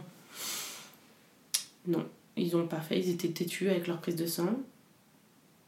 Nous, on était à l'ouest et là, on était complètement désemparés en fait, parce que du coup, tu dis, bon, bah, faut que ton bébé fasse une prise de sang. Ils te disent qu'ils vont t'aider à le mettre au sein après. Bah, on va leur faire confiance. Ils ont mis encore une heure à lui faire une prise de sang. Ils ont fait 11 piqûres avant de réussir à trouver une veine. Ah oui. Voilà. L'acharnement de ouf. Forcément, du coup, après, quand ils ont, quand ils ont dit, bon, bah, allez, on la, prés- on la met au sein, bah, elle n'était pas du tout dans cette étape-là, elle. Mm. Elle, elle était épuisée de la naissance, épuisée de la péridurale, de l'autre truc que j'ai eu dans le sang qui forcément, ils étaient là, non, mais ça l'a pas impacté. Enfin, arrêtez de me prendre pour une conne. Elle a la péri, le- l'autre truc, l'accouchement, les prises de sang, elle s'en fout là de tété. Elle est fatiguée. Donc les prises de sang reviennent, c'est pas fou. Elle est inscrite en néonate. Et ils nous disent, euh, on va vous, donc vous allez partir avec elle, on va vous montrer où est-ce qu'elle est installée en néonate et vous vous montez en chambre. Mais en fait, dès que vous êtes en chambre, vous pouvez redescendre. Juste, il n'y a pas de lit pour que vous soyez à côté d'elle, donc vous serez que sur des chaises. On s'en fout, on sera sur des chaises. Sauf que, bah en fait, je me suis levée, j'ai fait un malaise. Ouais. Euh, je je tenais pas debout. Donc, ils m'ont dit, bah du coup, vous n'y allez pas, vous restez là. Votre conjoint part avec la, votre fille, vous, un brancardier, vous rentrez en chambre. Mais il est venu, je sais pas, au bout d'une demi-heure, ou même 45 minutes. où J'avais mon téléphone, donc on se parlait, elle était installée, elle était calme, elle dormait. Je me dis, bon, elle dort, je dis, prends-la en photo, prends-la en photo, je veux des photos, je veux des photos, je veux plein de photos, je suis pas avec elle, je veux que des photos. Et en, donc, en- au bout d'un moment, on remonte en chambre en me disant, vous inquiétez pas, c'est l'accouchement, euh, chute de tension. Ok, on monte en chambre. Euh, donc il y a une autre sage-femme qui m'accueille, qui m'explique comment ça se passe. On, on m'avait demandé si je voulais une chambre seule ou à deux. Et bah du coup moi j'ai pris chambre seule, tant qu'à faire, vu que j'avais eu un, d'après tout le monde, un accouchement traumatique. Donc, euh, petite euh, faveur, euh, j'ai une chambre seule. Je suis très bien, je- ça me va bien d'être Ouais. seule, je vais être seule. Et on, donc euh, le brancardier vient, il me monte en chambre. Moi je dis à mon chéri, je dis je suis là, remonte, viens, viens me chercher, on descend. Donc il remonte et euh, bah, je pouvais toujours pas me lever. Mhm. Dès que je me redressais, je faisais un malaise.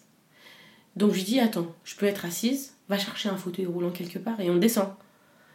La sage-femme, oui, vous devriez vous reposer. Non, parce que moi je veux mettre ma fille au sein, je veux allaiter, donc euh, on y va. Euh, je veux la mettre au sein. Oui, mais vous êtes fatiguée, machin. Je veux la mettre au sein. Bon, elle va nous chercher une- un fauteuil qui roule. Euh, J'avais mal. Mes points de suture Ouais, me ouais. faisaient super mal, donc je pouvais être assise, mais de travers. Sauf que du coup, si je bougeais trop, je faisais un malaise direct. Ah là là. Donc on finit tant bien que mal par aller en néonate. Et en fait, euh, donc je la vois, je suis rassurée, et là, je dis je veux la mettre au sein. Non, euh, là, elle est fatiguée, euh, vous venez d'accoucher, vous en faites pas, elle est sous perf. Je veux au moins la prendre dans les bras. Donc ils me disent, on va vous la mettre dans les bras, et donc ils viennent au bout de... Mais c'était très long, ils voulaient... il y avait personne en néonate. Ce soir-là, l'accouchement, enfin, elle nous avait dit, la sage-femme, qu'on était, je crois, trois à accoucher. Donc elle me disait que c'était rien. Euh, nous, enfin, on allait en néonate, mais euh, c'était pas un enfant prématuré, elle faisait 3 kg 400, donc euh, Ouais. il n'y avait pas de... Elle était en néonate parce qu'il y avait cette interrogation de la prise de sang. Et en fait, ils me la mettent dans les bras. Deux secondes après que j'ai dans les bras, je refais un malaise. Ah là là. Et donc là, c'est mon chéri qui m'engueule en disant C'est bon, tu l'as vue, elle est là, elle va bien. Regarde, il n'y a personne, il n'y a pas de bébé, ils vont, elle va pas être toute seule, elle va pas être isolée, on monte, on dort. Ok, on monte, on dort, il était 3h du matin, je crois. Mais quand même, je dis on- Il faut qu'on leur dise qu'on veut la mettre au sein. Donc lui, il le dit on est quand même bien entouré avec Amélie, on le sait, on a des conseillères IBCLC autour de nous. Il faut stimuler la lactation. Donc, je lui dis On n'a pas pris le tire-lait. Il me dit Non. Je dis Bah.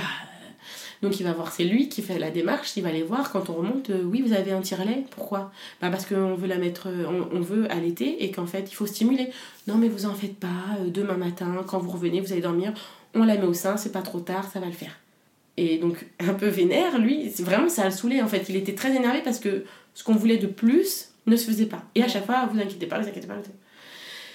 Donc il me dit, ouais, elles me font chier là, ils veulent pas nous donner de tire-lait. Bon, je dis, bah, elles ont raison, c'est pas, on va pas, on va pas stimuler dans une semaine, on va stimuler dans quelques heures, ça nous fait perdre du temps, mais on perd pas non plus tout. Donc on monte, on va dormir. On dort, à 8 heures, je me réveille en sursaut et je lui dis, on descend. Eh, attends, Noémie, on descend, je veux la voir, c'est bon. En fait, là, j'ai dormi, on s'est reposé, on va lui donner le sein maintenant. On redescend, Plus et de malaise. euh, euh, toujours sur ma chaise, je pouvais pas marcher. Donc toujours des malaises. Mais euh, j'ai mangé, j'ai j'ai mangé, j'ai bu, euh, j'ai quand même repris du poil de la bête, mais je pouvais pas marcher. Mm. Donc je repars avec mon, mon petit fauteuil, ma petite chaise. C'était même pas un fauteuil roulant, c'était une chaise avec des roulettes. Donc euh, on repart, on redescend, ils nous voient arriver, et là tu vois à leur tête que ça les saoule. Genre, euh, les gars, ils sont encore là. Ils sont pas partis, genre ils ont à peine dormi, ils sont déjà là. Et on leur dit, on va la mettre au sein. Oui, on arrive. On veut la mettre au sein. Oui, on arrive. On veut la mettre au sein. Oui, on arrive. Bah, arrive, en fait. Arrête, fais-le. On est les seuls parents qui sont là, il n'y a aucun bébé qui pleurait. Prends le temps. Mais attendez, les équipes, elles changent, on se donne les infos. C'est beaucoup, c'est beaucoup là. Et, euh, et donc au bout de 45 minutes, il y en a une qui daigne bien venir nous aider pour la mettre au sein. Parce qu'en fait, c'est pas tant qu'on ne pouvait pas la mettre au sein nous-mêmes, c'est que du coup, comme elle était branchée de partout pour surveiller ses constantes et machin, et elle avait, le, elle avait au pied un cathéter, un cathéter je crois on dit, au cas où en fait il fallait en mettre des antibiotiques. Donc elle avait ça au pied, donc on pouvait pas nous la prendre en se disant bah on s'en fout. Parce qu'en fait elle avait un truc aussi euh, qui surveillait son cœur et donc dès que ça, ça bougeait, ça hurlait de partout. Donc étant naïf, euh, premier enfant, bah on n'ose pas toucher. Donc on était là, bon, ok, bon, d'accord, mais personne vient, personne fait rien, donc il gueule, non, on veut la mettre au sein. En fait, à un moment, vous êtes en train de rien faire, vous venez, quoi, vous nous aidez. En fait, vous, vous nous la sortez du truc, vous dites qu'on peut pas la prendre, alors vous nous la donnez. Il nous la donne, et là, en fait, on la remet au sein, et ça ne refonctionne pas. Mm. Elle cherche, elle s'énerve, elle hurle, euh, elle s'accroche pas. Euh, la, c'est une auxiliaire ou une sage-femme, je sais pas. Elle essaye, elle prend mon sein, elle la met dans sa bouche. Ah oui, mais vous avez vu votre forme de sein? Donc c'est pas des tétons ombiliqués, mais je, mon téton ne sort pas. Donc elle dit en fait c'est votre sein, euh, ça va pas, euh, il faudrait des bouts de sein. Bah ok, bah donne-moi des bouts de sein. On en a plus. Ok. Ah. Euh, D'accord. Et c'est vrai que sur le coup, après on s'est dit, bon, bah non, c'est bon, il n'y a pas besoin de bout de sein. Non. Elle met du canadou sur mon sein et là, ventouse. Mm. Donc on se dit, bon, c'est bon, royal. Elle s'est ventousée, elle tête, c'est trop waouh. J'envoie une photo à Amélie, regarde, elle tête, je suis contente, je suis en train de moitié faire un malaise, mais elle tête. Euh, je me dis, ouais, c'est parti, c'est bon. Donc elle tête 5 minutes. Et elle arrête. Mais elle se, elle, elle arrête pas en pleurant, elle s'arrête. Et elle s'endort. Donc on leur dit, bon, bah, enfin, on est là, elle est en train de dormir. euh, mais dès qu'on bouge, ça fait bouger le truc, ça sonne. Donc on leur dit, bon, bah, on va la reposer, on va remonter en chambre et on revient euh, de, de, de- dans deux heures, même pas en une heure, on- dans une heure ou deux, on revient. Parce qu'il faut stimuler. Ouais. Je sais, machin. Et en fait, euh, donc on y retourne. Deuxième sein, et le même schéma encore. Elle s'accroche pas, on est obligé de mettre du canadou. Quand il y a canadou, elle s'accroche. 5 minutes. Elle se décroche. Et on fait ça en fait plusieurs fois dans la journée. Et ils nous disent, je pense qu'ils en ont eu marre de nous voir. Ils nous disent non mais en fait, euh, elle n'a pas euh, un poids à surveiller. On a fait la prise de sang, il faut attendre les résultats. C'est un bébé né à terme. Donc au final, euh, vous pouvez monter en chambre avec. Juste il faut qu'on fasse des examens à telle heure et telle heure. Ouais. Donc à 20h et 2h du matin, il faut redescendre la petite. Ok, bon, on revient à 20h et 2h du matin, pas de problème. On la descendra, pas de souci. On monte en chambre, mais en fait elle dort. Elle dort, elle dort. Donc euh, moi je parle avec Amélie, je dis bah écoute, elle dort, donc euh, je considère. Enfin, je la mets pas au sein parce que normalement elle devrait se réveiller toute seule. Et euh, donc on la met pas au sein. À un moment elle se réveille et pleure de hurlements, genre c'est la fin du monde, il faut tout de suite, machin. on la met au sein, ça marche pas, on sonne, une auxiliaire arrive, on la met au sein sans canadou. On redit c'est bon. Il n'y a pas le canadou, elle a réussi à se ventouser, c'est bon. Elle tête 5 minutes, elle se rendort pour plusieurs heures. Donc à 20h, mon chéri était encore là, il descend, ils lui font la prise de sang, il remonte. Et euh, 21h, il devait partir parce qu'il n'avait pas le droit de passer la nuit là-bas. Donc il me laisse toute seule. Donc moi je vois avec les équipes, euh, pour cette nuit 2h du matin, je sais qu'elle doit retourner faire des examens. Comment ça se passe? Est-ce que du coup je dois l'emmener? Est-ce qu'on vient la chercher? Étant donné que je fais encore mes, mal- mes malaises, euh, c'est un peu compliqué. Non, non, vous inquiétez pas, euh, vous sonnez, on viendra la chercher. Ok. Donc la soirée se passe. Euh, il part, la mise au sein, c'est toujours compliqué. Mais bon, je sais qu'il faut la mettre au sein, il faut stimuler, donc je la mets au sein, elle est à côté de moi, je la prends, je la mets, mais ça marche pas. Donc je me dis, bon, bah peut-être qu'elle veut dormir. Je me dis, ce soir, c'est la nuit de la Java, c'est la première nuit, euh, ça va être le bordel, il faut qu'on se repose. Il n'y a jamais eu de nuit de la Java. Ah elle ouais. a dormi. Mais moi, je dormais pas. Moi, je la regardais, j'étais là, mais je. je on m'aide, l'auxiliaire qui est là m'aide. euh, Enfin, je sonne à un moment pourquoi elle vient. Enfin, la sage-femme vient, on la met au sein. On met du temps à la mettre au sein, canadou. Pas canadou. Mais jusque-là, je me dis, bon, elle dort, elle tête. Est-ce que c'est pas ce qu'on lui demande? La nuit se passe, il se passe rien. Elle tête euh, un petit peu, elle se rendort plusieurs heures. Mais voilà. Le lendemain, c'est repareil. On en parle avec mon chéri, est-ce qu'il faut qu'on stimule ou pas? Bah non, peut-être ça sert à rien de stimuler. Elle a du mal à ventouser, mais Elle perd du poids du coup en euh, elle perd, ouais. Ouais. Elle perd, mais c'était la première nuit, donc ils nous disent euh, c'est pas très grave. Ouais. On verra la deuxième nuit. Donc la journée se passe. J'ai toujours quelqu'un qui vient m'aider. Euh, je sais à peu près comment faire de l'expression, donc je fais ça, mais ça sortait pas. Ça sortait rien du tout. Et euh, bah, c'est encore le même schéma. Et je fais mes malaises, donc il me laisse pas, il me saoule parce qu'il me laisse pas tranquille avec mes malaises, mes chutes de tension. Donc en fait, mon taux d'hémoglobine est super bas. Donc c'est pour ça que je tiens pas debout. C'est pour ça que même en fait quand je prends Eleanor dans les bras, ils sont tendus parce qu'ils ont peur que je fasse un malaise quand je la prends Ouais. dans les bras. Donc du coup, mais la journée, mon chéri est là, donc il me laisse tranquille. On la met au sein, ça marche pas. Je suis au téléphone avec Amélie, mais attends, elle se ventouse, mais avec... euh, au début, je savais pas si c'était du, du, du Canadou, donc je dis, ils mettent un truc, elle, elle s'accroche, elle, elle ventouse fort, mais j'ai pas mal. Donc je lui dis, elle tête, ça me fait pas mal. Tu vois, je je- je- j'ai pas de crevasse, euh, je prends des photos, regarde sa bouche, comment elle est positionnée, est-ce que sa bouche est bien positionnée, est-ce qu'il y a un frein qui fait qu'elle arrive pas à téter? On- Je savais en fait tout ce qui pouvait empêcher ou faire des douleurs. Moi, Pas de frein, tout le monde regarde sa bouche, il n'y a pas de frein, il n'y a rien.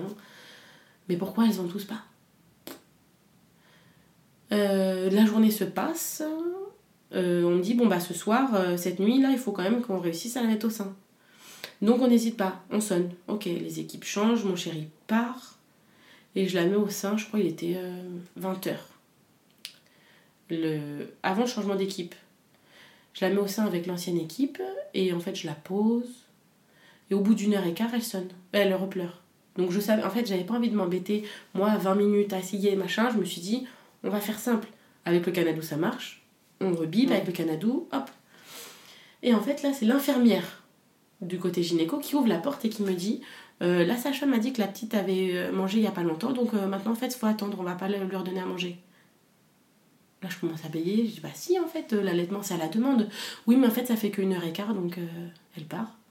J'essaye. Je me dis bon bah je vais essayer. Toute seule. Donc là je me mets à pleurer parce que je me dis j'y arrive pas. Je parle à Amélie je dis mais Amélie c'est genre elle m'a dit non alors que je sais mais je suis pas capable de lui dire Mm. en gros, tais-toi, je vais la mettre au sein, tu m'aides. Enfin, Ouais. la sage-femme, euh, donc, je re- donc la petite hurle. Je ressonne en disant c'est pas possible. Elle hurle là. Je vous vous rendez bien compte qu'elle hurle. Dans la journée, j'avais eu ma conseillère en lactation au téléphone qui m'avait expliqué Noémie, sûrement t'as de l'œdème, donc il faut que tu masses pour réduire l'œdème, pour que ça soit plus fluide quand elle tète, qu'elle ait moins à téter pour que le lait arrive. Donc tu masses. Donc euh, je savais que j'avais des massages, mais en même temps, ouais, c'est bien, mais t'es dans un autre truc, tu fais les massages, tu les fais un petit peu, tu dis, ouais, il y a un petit peu de lait qui sort, c'est bon. On n'avait pas de tire-lait à ce moment-là, ils voulaient toujours pas nous en donner pour stimuler. Et euh, donc la sage-femme me revient et elle me dit, euh, bah, euh, c'est bon, on va la mettre au sein, mais normalement, c'est pas là, c'est pas maintenant. Je dis, bah si, en fait, un bébé, un bébé c'est à la demande, ils ont des petits estomacs, ils digèrent vite. J'ai lu euh, les, le manuel très illustré de l'allaitement. je le connais par cœur. Je le sais. Je sais, ils ont un petit estomac, c'est une petite cerise. Ils digèrent vite. Et elle vient, et je lui dis, moi par contre, c'est l'allaitement. Parce que tout de suite, en fait, elle, elle arrive avec le, le biberon de complément. Ah, dis, moi, je ne veux pas du complément. Mais pourquoi? Je dis, parce que je veux allaiter, donc je veux pas du complément. Ouais. Il lui en avait pas donné avant Non, non, non. Avant, j'avais refusé, c'était catégorique. Je leur avais dit non. Une fois, ils n'ont pas insisté. Ok.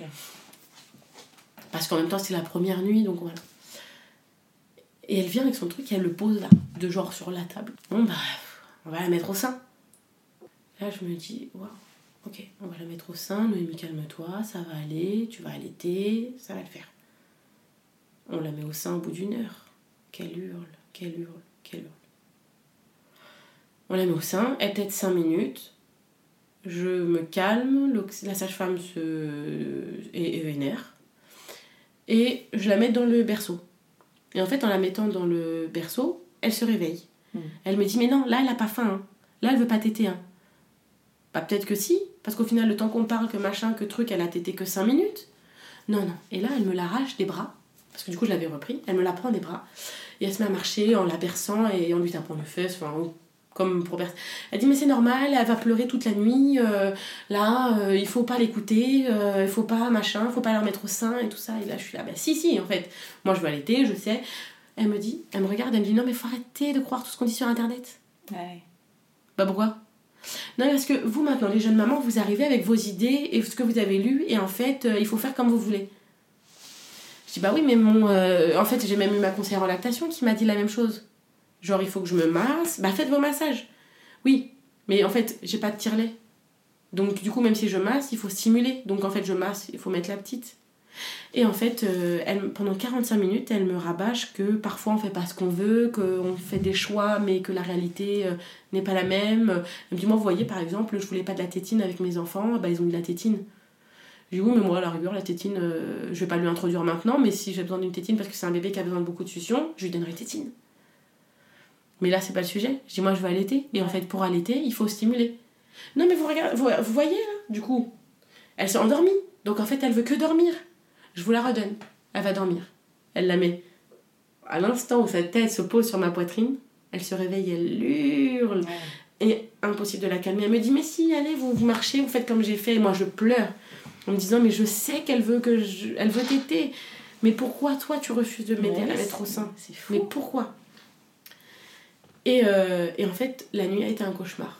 Parce que, pas parce que j'ai fait la nuit de la Java, non, parce qu'en fait, mon bébé pleurait, que je pouvais pas la mettre au sein, que du coup, moi, je pleurais et que l'autre, là, ne voulait jamais m'aider. Elle voulait pas. Elle arrivait, elle râlait. Elle était jamais contente de rien. Il fallait qu'on fasse, moi, des prises de sang au réveil. Euh, Enfin, le, le matin, il fallait que je fasse une prise de sang pour savoir euh, mon taux d'hémoglobine, machin. La nuit a été un enfer, au point qu'elle ne venait même plus dans la chambre. Ah ouais. C'est la- l'infirmière. Alors, j'avais, je crois, j'ai, ce soir-là, j'ai tiré le, le, le, le lot. L'auxiliaire, quand elle venait, elle puait la clope. Elle était saoulée. Donc, euh, elle, à un moment, elle était venue, mais je savais pas ce que c'était. Elle avait mis dans une seringue euh, du, un- du complément.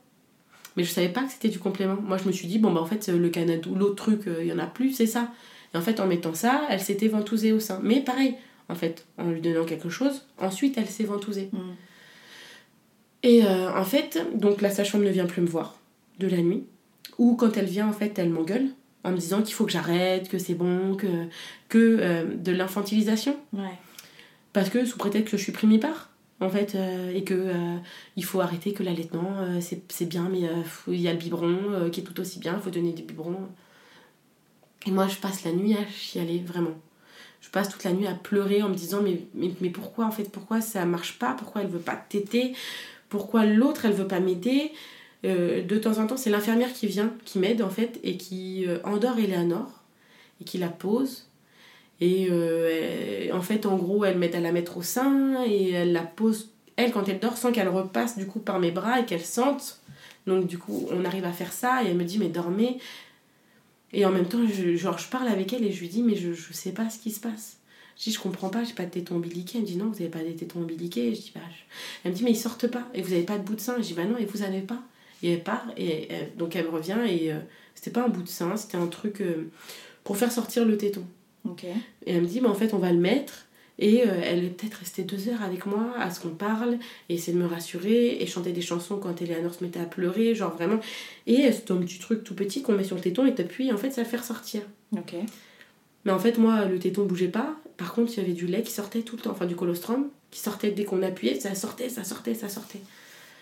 Elle me dit, bah, vraiment, euh, genre, euh, je, je- je- on, va, on va arrêter parce qu'en fait, là, euh, j'appuie, ça fait sortir du colostrum, mais le téton reste, Mhm. genre, fidèle à lui-même, Ouais. genre un tout petit. Donc elle me dit, bon, la petite, elle a tété, là, je vais vous laisser vous reposer. On a ça, on va le faire, vous le faites dans la journée demain, machin, ça va le faire. Et après, elle T'avais avait pas mal, pardon, t'avais pas mal au sein, toi, Non. de garder rien du tout. Rien, pas de douleur, rien, ils étaient pas durs. Alors du coup, je me disais, ils sont pas durs, j'ai pas de montée de lait. Hmm. Je peux avoir ma montée de lait, on te dit c'est 48 heures, 48, 72 heures, j'ai rien. Moi, ça fait déjà 24 heures, ça fait plus de... Ça fait 48 heures qu'elle est née, Ouais. qu'elle elle vient au sein, mais elle se, elle tète pas, quoi. Enfin, elle tète 5 minutes. Puis je suis là, bon, bah ouais, comme c'est dit, c'est petite tétée régulière. Mais en fait, petite tétée où on passe euh, entre 45 minutes et 1 heure à chaque fois. Elle prend entre 5 et 2 minutes, puis elle s'endort pour des heures. Hmm. Euh, le lendemain, Tanguy revenait avec le tire-lait pour qu'on stimule. Donc il fallait que je masse, que je tire. Ce que je tirais, on mettait de côté pour le soir le donner en seringue. Mhm.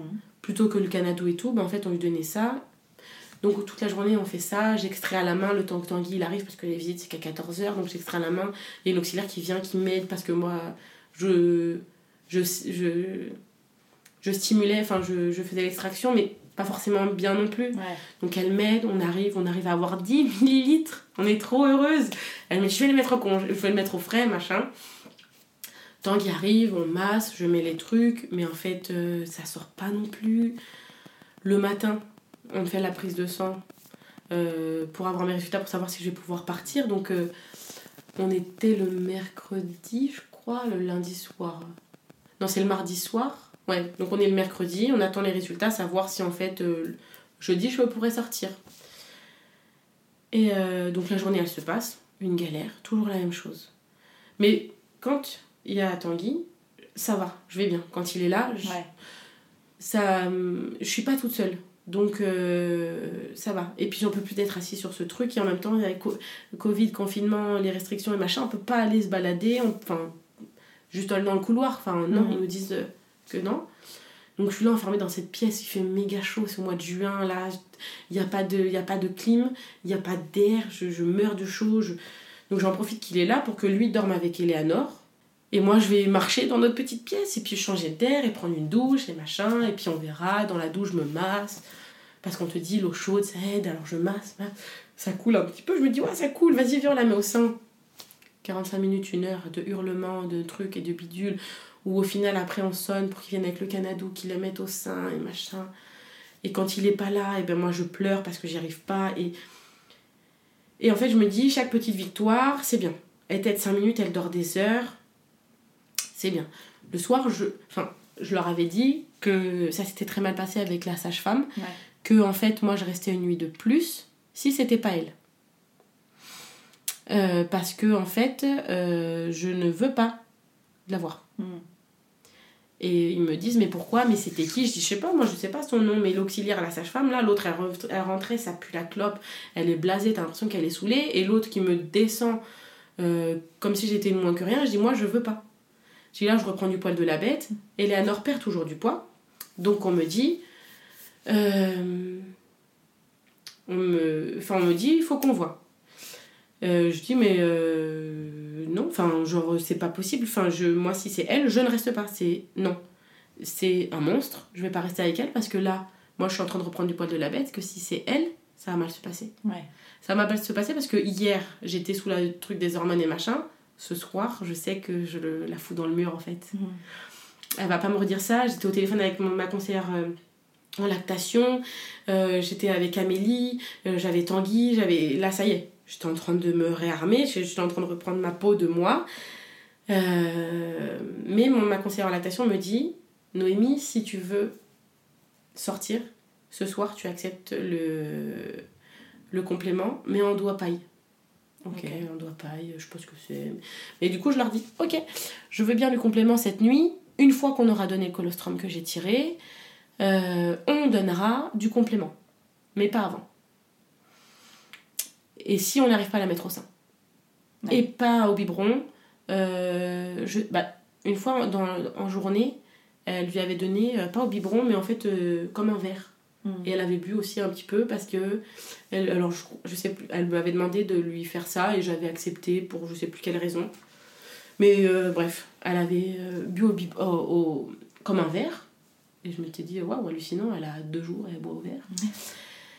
Et je dis, bon, alors moi les filles, ok, je reste ce soir, si c'est pas l'autre, si on fait comme ça, si on fait ça, si nana, si nana.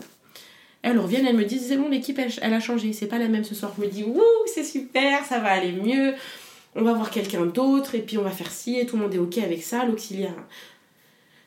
Et en fait, euh, du coup, les équipes changent, et les auxiliaires, en fait, ont vu ma détresse de la journée, et elles m'ont dit, euh, bah voilà, c'est la nouvelle auxiliaire, on lui a expliqué, c'est elle qui va venir, et machin. Je dis, ok.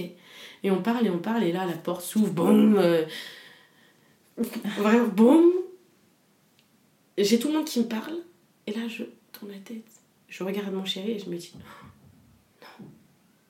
Et il me dit, qu'est-ce qui se passe? C'est le vient. monstre. ah ouais, c'est le monstre. Et en fait, il te donne des spasfons et des doliprane si t'as mal. Et moi, j'avais pas mal. Donc, euh, je les prenais pas. Elle me dit Bah, vous avez pas pris vos médicaments? Bah, non. En fait, euh, pourquoi je prendrais les médicaments? Bah, euh, non, mais parce que, euh, en fait, si vous avez des douleurs et machin, oh là là, je vous les donne pas, je vous les donnerai que si vous les prenez pas. Oui, mais enfin, j'ai pas mal, je vais pas prendre un médicament si j'ai pas mal. Et en fait, j'en avais, c'est vrai que du coup, j'avais tous les médicaments qu'elle m'avait donnés toutes à chaque fois, qui étaient tous posés là. Et elle repart énervée comme ça. je- Et là, et là, je me dis, je vais, je vais me la faire. En fait, euh, elle est là ce soir. Et en fait, du coup, l'auxiliaire qui à qui j'avais tout dit de la journée, elle vient me voir, elle me dit, mais il y a quelque chose qui va pas Je dis, mais vous m'aviez dit que l'équipe changeait.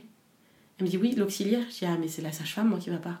L'auxiliaire, elle est pas venue me voir, elle a pas fait son taf. Mais à la rigueur, c'est l'autre qui m'a descendu, qui m'a pourri, qui m'a rabâché que, en fait, euh, on n'allait pas forcément un enfant, que euh, le biberon c'est bien, que l'allaitement euh, ça va, enfin, et puis le papa il a besoin de sa place, parce que ça aussi, elle me l'a dit. Mm. Comment il va faire le papa? Il va vouloir lui donner un, un- un biberon Ouais, t'écoutais pas du tout dans l'écoute, quoi. Non. En fait, elle était dans ce truc, et puis je- j'en parlais à Amélie, à Amélie, et je dis, mais euh, c'est encore cette sage-femme.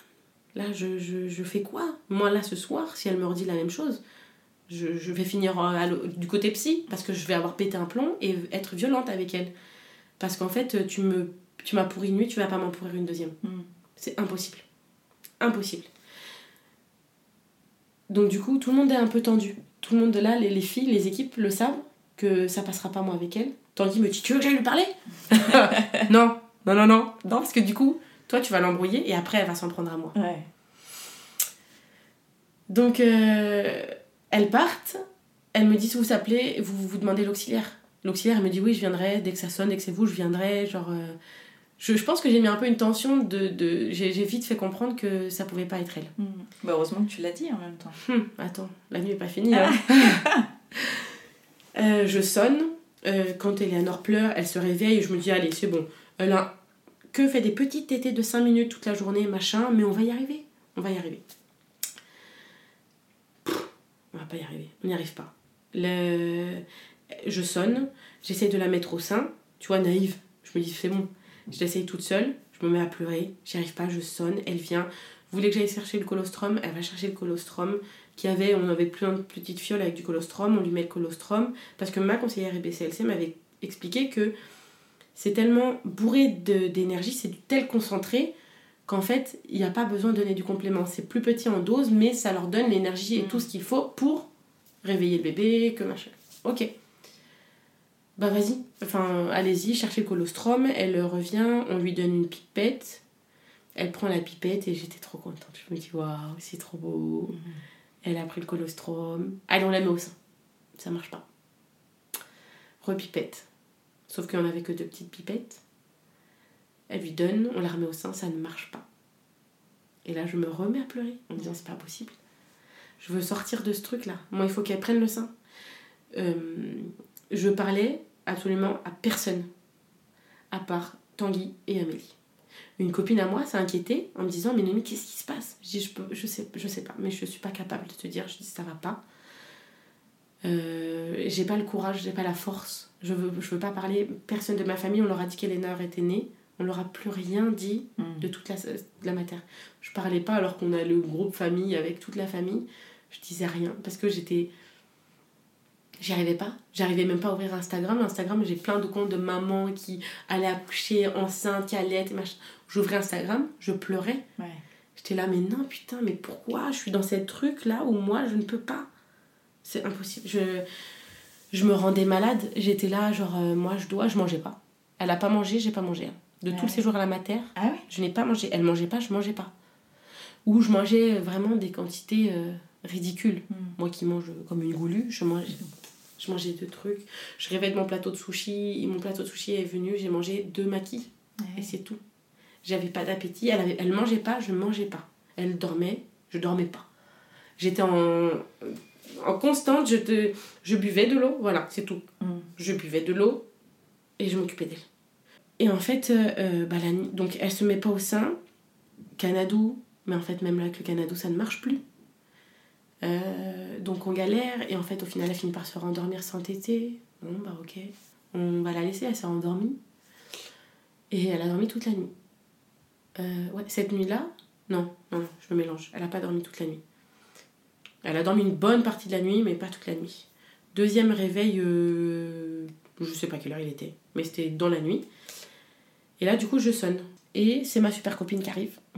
La sage-femme, le monstre. Le monstre arrive, mais vraiment le monstre. Et là, elle me dit Je viens avec le complément? Bah non, il y a du colostrum. Ah bah fallait nous le dire avant, là, il est au frais, machin.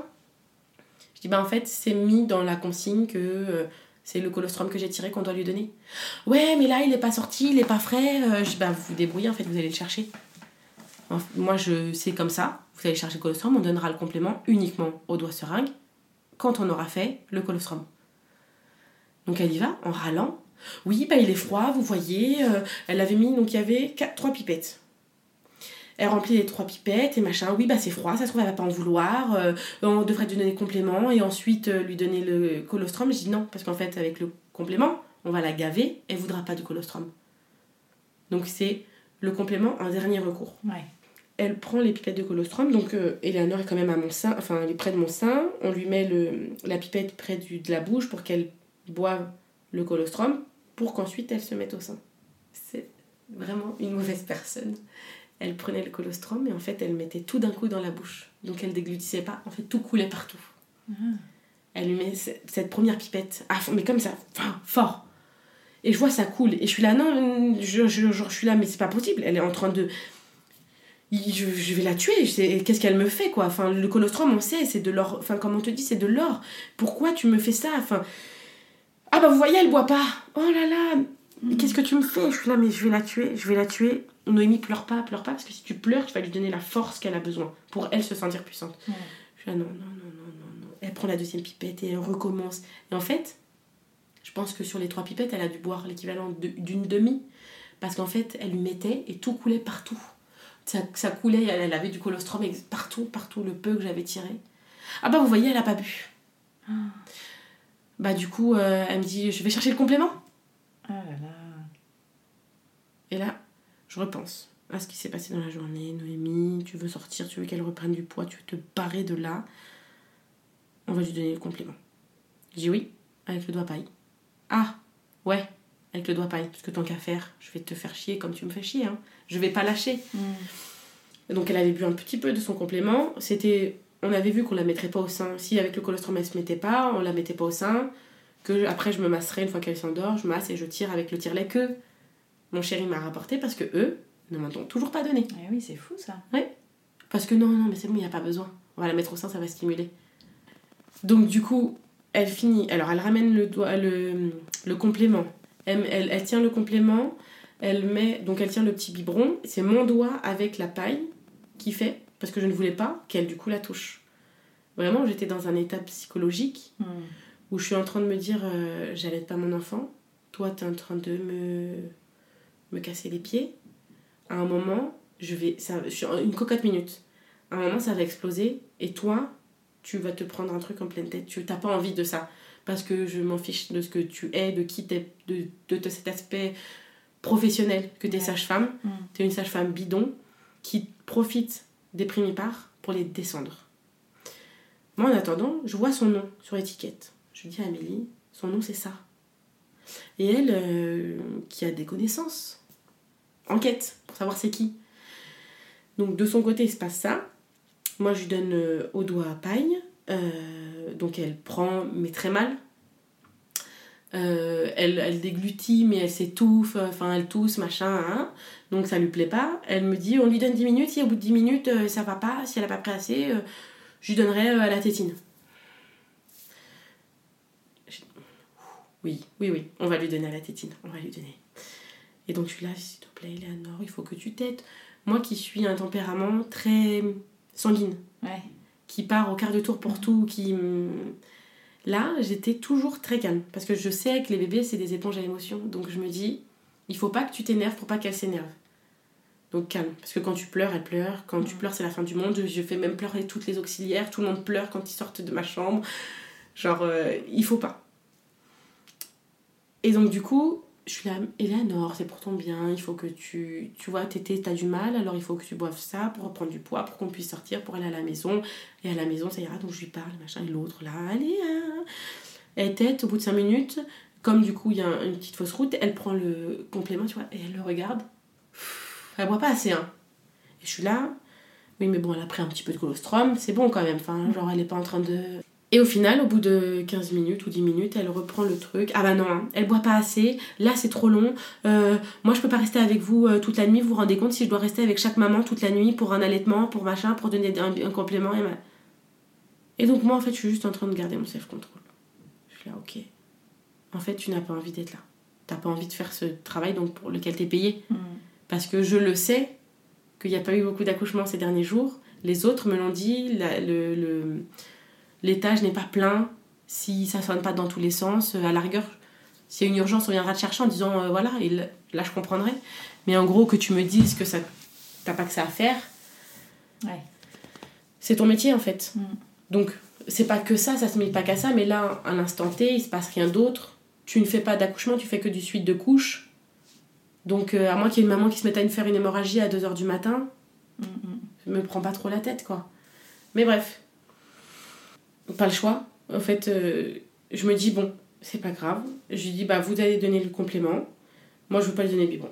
Je, je ne je pas je, je, refusais complètement de donner un biberon j'étais j'avais pas envie donc je dis bah vous lui donnez le complément moi euh, bah moi je vais me faire mon massage étiré donc je masse je masse et pendant ça paraît très rapide hein, 10 minutes hein, je masse je mets les tire-laits je mets le tire-lait correctement et tout ça et en fait elle lui donne le biberon mais elle, elle recrachait ah Eleanor. Le, cette tétine énorme dans sa bouche, elle le refusait complètement. Mais du coup, elle était là, mais si Alors dès qu'elle euh, bougeait, hop, elle la reprenait, elle la remettrait, elle la rassalait, elle lui refoutait ce biberon, c'est petit, hein, mais énorme. Elle lui remettait et Eleanor voulait pas. Et donc du coup, elle finit par râler.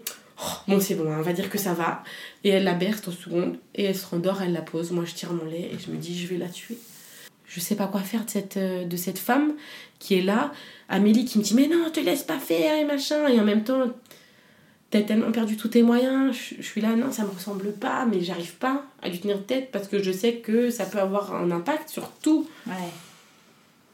Et donc je finis de tirer mon lait, la petite elle dort, euh, j'ai tiré une heure, j'ai un tout petit peu de lait.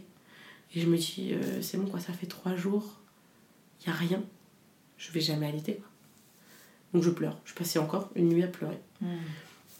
Je lui donne le colostrum et euh, elle me dit bon bah maintenant vous dormez, vous êtes dans un état, tu vois, et t'en rajoutes une couche, regardez dans l'état que vous êtes, vous êtes fatigué, vous arrêtez pas de pleurer et machin et truc et bidule, euh, il faut dormir, il faut penser à vous. Euh. Moi dans ma tête j'entends juste pars, pars, laisse-moi, laisse-moi, j'ai je, besoin de me retrouver sans toi, mon bébé dort il a mangé, ça me fait du bien aussi de savoir qu'elle a mangé, parce qu'elle a quand même pas mangé depuis, enfin c'est que des deux, entre 2 et 5 minutes. Et en fait, ça, c'est 2-5 minutes les premières heures, la première nuit, les premières 24 heures. Mais après, mm. normalement, c'est plus. Et tout le monde me le disait, elle t'aide pas assez. Donc, euh, j'étais là, chaque chose en son temps. Laisse-moi. Et je savais que le lendemain, on allait contrôler son poids, vérifier que tout va bien et me dire si je pouvais sortir ou pas. Et euh, donc je me dis, bon, bah elle dort, moi j'ai tiré, je mets un réveil dans deux heures, dans deux heures je remasse pour tirer. en fait, j'ai jamais dormi. J'attendais l'heure, j'étais sur mon téléphone à parler avec euh, mes copines qui étaient là dans la nuit à me parler, avec Tanguy, avec ma belle-sœur, avec tout le monde, j'étais là. Enfin, tout le monde. Les quatre pauvres personnes avec qui je parlais, en disant, bah, je suis au bout de ma vie, genre j'arrive pas à allaiter, elle veut pas prendre mon sein, je comprends pas ce qui se passe, elle a pas de frein elle s'accroche jamais, elle t'aide pas, donc pas de montée de lait, donc pas d'allaitement. J'étais dans ce truc de me dire je vais jamais y arriver, mais il faut que je sorte de là. Il faut qu'on parte. Amélie me dit mais oui tu vas voir quand on sera à la maison ça ira, moi je vais t'aider, on va y arriver, je vais la mettre au sein et machin. Le lendemain arrive, on attend les résultats de ma prise de sang, donc ma prise de sang c'est bon. Euh, Eleanor son poids c'est bon. Elles ah. sont venues pour la peser avant qu'elle fasse caca pour que vraiment son poids elles, sont arrivées dès le matin elles m'ont dit on vient la peser tout de suite comme ça le poids c'est bon euh, si elle fait caca après on est tranquille pour le pédiatre ok donc elle avait perdu au total avant ça euh, que 8% de son poids Et il m'avait dit, nous, on s'alarme à 10%. Ok. Donc, du coup, je me suis dit, bah, 8. En même temps, elle faisait 3 kg 400, donc c'est pas non plus un bébé qui faisait 2 kg 8. Donc, euh, j'imagine, moi, naïvement, que ça va. Donc, au final, elle a repris du poids grâce au complément. Moi, du coup, je suis là, bon, euh, bah, je peux partir, elle a repris du poids, je peux y aller. Non, faut que le pédiatre vienne. Ok. Donc j'attends, j'attends, je fais mes affaires, je savais que j'allais sortir. Je, dans tous les cas, le Ouais. pédiatre il me disait non, je partais quand même, hein, je m'en fous. Je, je, je, me, je partais. C'était la nuit de trop, il fallait que je parte, je ne pouvais pas rester encore une nuit de plus. Mon, même si ma prise de sang n'était pas bonne, il fallait que je sorte parce que j'étais euh, dans un état pitoyable en fait. Mm. Amélie, entre-temps, me dit écoute, euh, on a appris qui c'était. Est-ce que son prénom c'est ça? À la sage-femme. Je dis ouais. Comment tu sais? Et en fait, elle est réputée dans l'hôpital pour travailler de nuit, pour ne pas avoir de cadre de santé et que personne la fasse chier. Mm. Donc elle ne, fait, elle ne met aucun allaitement en place. Dès qu'il y a une maman qui allaite, elle fait tout pour que ça finisse en complément. D'accord. Donc elle, en fait, elle, euh, elle travaille de nuit simplement pour, euh, pour se dire il n'y a, pas le par- y a pas le coparent qui est là, il n'y a pas ou la famille quand euh, c'était euh, encore autorisé, il n'y a pas de supérieur, personne va la saouler. C'est elle, la chef, Mm. donc elle a décidé que ce sera comme ça. Donc en fait, genre je le sais, elle me confirme que c'est un monstre. Ça a dû te rassurer dans un sens euh, de dire que c'était pas Bah ça m'a foutu encore plus la rage. Ouais. Parce que je me suis dit, moi j'ai tout ça, j'ai les conseillères IBCL, euh, IBCLC, j'ai Amélie, j'ai Tanguy, j'ai toutes ces personnes. Ma confiance en moi qui revient un petit peu, Mm. qui est partie loin, hein. elle m'a Ouais. lâché, hein, mais euh, elle revient. Ouais. Est-ce que j'ai un caractère qui est comme ça? Mais des... Ouais, tu penses aux autres. qui, les euh, autres, en fait, et là je me dis, mais en fait, elle devrait même plus avoir le droit d'exercer. Mm. Je me suis promis d'aller voir la cadre de santé, j'y suis jamais allée parce que je me dis si je la vois, je si je la croise dans la rue, je m'emporterai et je vais pas être raisonnable parce que en fait, je lui en veux et je lui en veux encore maintenant de tout ce qu'elle m'a fait, de la façon dont elle m'a traitée alors qu'en fait euh, ton travail à toi c'est d'accompagner des mamans, mais en fait, t'as pas le droit d'interdire les gens d'allaiter, t'as pas le droit de leur dire c'est mieux comme ci, c'est mieux comme ça. On s'en fout de ton avis. Mm. Et là, je me dis, moi, je vous ai vous, mais les autres qui personne. Alors, on te dit, la dépression postpartum, euh, c'est compliqué à détecter, c'est compliqué à, à s'en sortir, mais en même temps, tu tombes face à ça, là. Ouais. Moi, si j'avais pas eu mon accompagnement, mon entourage, je pense que même aujourd'hui, je m'en je serais pas sortie. Mm. Mais bref, je me bats pour qu'ils me donnent le carnet de santé. Elles finissent par me dire ok pour la sortir sans la laver. J'ai le carnet de santé, je dis bah c'est bon, j'y vais. Ah non, il faut avoir l'accord de l'infirmière machin. Euh, De la gynéco. Je dis mais c'est bon, la gynéco, je l'ai vu hier. Non, il faut vous donner euh, un papier machin. Je dis il est où ce papier?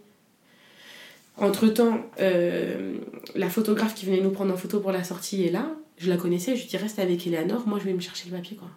Donc je me fais tout le service. Elle est où l'infirmière Elle est où l'infirmière Elle est où l'infirmière Je veux mon papier, la gynéco, le machin. Genre, je dois partir. Et donc je vois une nana que j'avais jamais vue. Elle me dit Qu'est-ce que vous faites? Je dis Je viens chercher le papier pour mon- ma sortie. Ah, vous pouvez sortir aujourd'hui? Oui. Vous avez vu la gynéco? Oui. Elle vous a dit Ok? Oui, j'ai besoin de ce papier, donnez-moi le papier. Et elle me l'a imprimé, j'ai pas vu de médecin, j'ai pas vu le gynéco, j'ai rien vu, mais je savais que ça allait, je m'en fous. Ma sage-femme venait, je disais à ma sage-femme de venir euh, quand je sortais, elle venait quand je sortais. Mm. Et il faut que je sorte. Je suis partie avec Eleanor dans les bras. Ouais. Je- J'étais dans une dégaine au mois de, de juin, il faisait chaud en débardeur euh, avec un serwell parce que j'avais une couche et que je voulais pas qu'on voit ma couche et des claquettes euh, à moitié mangées parce que ma chienne avait mangé mes claquettes avant que je parte à la mater. Et, euh, et je me dis c'est bon quoi, allez on s'en va. J'ai eu l'impression de m'enfuir Ouais. parce que je savais que euh, je partais, mais qu'au fond, ils auraient voulu que je reste une journée de plus. Alors j'ai dit non, non, on s'en va, on s'en va vite avant qu'ils changent d'avis, avant qu'ils viennent me rechercher, avant qu'ils me disent qu'il y a un problème de la prise de sang, du bidule, du machin. Qu'au final, elle avait été inscrite en néonate, pour rien, il n'y a eu aucun problème. Ah oui. Elle n'a pas eu d'infection, pas eu de. Donc tout ça, en fait, son problème de naissance, c'est la péri, c'est le, le produit qu'on m'a injecté, c'est l'accouchement qui en fait a fait qu'elle était très fatiguée et que. Et donc on s'en va et je vois Amélie à la voiture et du coup on est contente, on pleure et machin, regarde-moi ce petit bébé qu'elle a rencontré en vrai pour la première fois, genre c'est pas des photos, regarde comment elle est belle.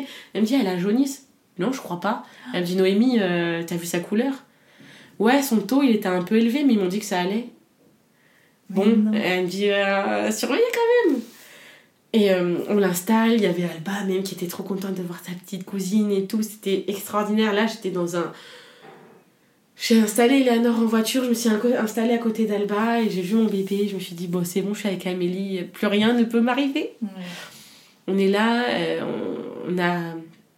Tout va bien, elle me demande à quelle heure on, on l'a remise euh, au sein. Je dis, bah, j'ai pas réussi à la remettre au sein, elle a dormi. La dernière fois qu'elle a mangé, c'était à 8 heures.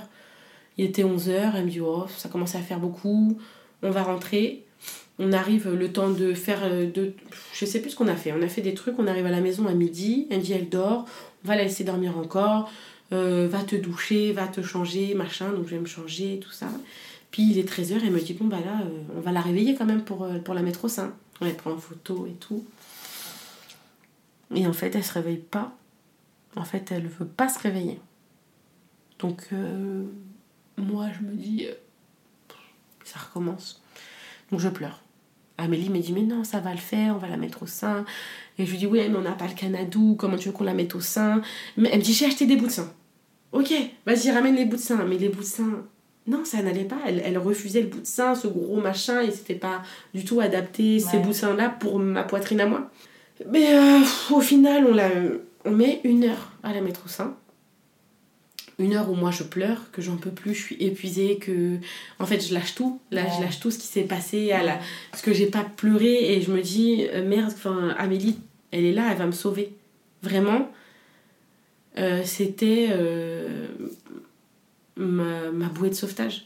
Alors j'avais mon chéri qui était un soutien magnifique parce que lui, il était vraiment pour, il me remontait le moral et on va y arriver. Et là-bas, il a beaucoup fait, il a demandé des tire-laits qu'ils ont jamais amenés, il m'a amené un tire-lait. Ouais. On avait un embout d'un truc du tire-lait qui s'est pété, il est parti le chercher à 21h chez quelqu'un qui avait un truc adapté. Genre, euh, il savait à quel point c'était important. Donc, j'avais ces deux personnes-là qui m'ont aidé à rester hors de l'eau. Et on la met au sein. Et au final, donc, elle tète 5 minutes, elle redort 3 heures ou 4 heures. Et Amélie, elle me dit, mais attends, il faut qu'on on peut vérifier les réflexes cardinaux. Normalement, si on la touche euh, sur les côtés de la bouche, ça va la réveiller. Ça va, ça va la stimuler. Et euh, elle lui fait, et rien. Elle me dit, vas-y, on va le faire avec ton sein, tu lui fais, machin, genre, il y a rien. Je dis, bon, bah, elle est, fatiguée. À 18h, on avait la conseillère euh, en lactation qui nous appelait. Parce qu'Amélie lui avait envoyé un message en disant, ça va pas. Mm. Il y a quelque chose, il y a un problème. Donc moi j'avais dit à ma mère, euh, écoute comme Amélie elle vient à la maison, euh, Vincent va venir avec les enfants, viens faire à manger. Comme ça euh, c'est facile. Tu viens, tu nous fais à manger. Donc il y avait les enfants, il y avait mon frère, il y avait ma mère, il y avait tout ça, on est tous là. Et on va dans la chambre pour l'appel. On l'avait fait, on avait réussi à la mettre au sein au bout de je sais plus combien de temps. Avec Amélie, mais genre c'était mais sportif quoi carrément parce que du coup on est tous en stress et dans la position comme ça. On a essayé toutes les positions, allongées, le ballon de rugby, le truc, le machin, on a la tête, tout, on a tout fait, ça marchait pas, on finit de temps par la mettre, elle tête, elle se rendort parce qu'elle tête 5 minutes, elle se rendort pendant des heures. Et donc euh, la conseillère en lactation nous appelle. On est resté, je crois que ça a commencé à 18h, on est resté jusqu'à 20h30, 21h au téléphone avec elle. Ouais. Et en fait, euh, je me souviens pas de tout ce qui s'est dit, mais moi je pouvais pas parler. Moi j'étais juste euh, l'ombre de moi-même. Mm. Donc Amélie raconte tout. Et Amélie pleure. Du coup je pleure. Du coup tout le monde pleure. Tant qu'il pleure, je pleure, on pleure, tout le monde pleure parce qu'en fait, la sage-femme, euh, la conseillère en lactation nous dit, en fait là elle est en économie d'énergie. Mm. Elle a pas assez de force pour se réveiller pour manger. Et en fait, elle rentre dans un cercle vicieux où moins elle mange, moins elle a de force, moins elle va se battre pour vivre. Moi, j'entends juste que mon enfant dort parce qu'en fait, elle est en train de mourir. Ouais. C'est un gros raccourci que je fais. Mais au final, je, je, je me dis, c'est pas possible. Enfin, je suis en train de, de tuer mon enfant pour un allaitement, mais je peux pas, pas le faire.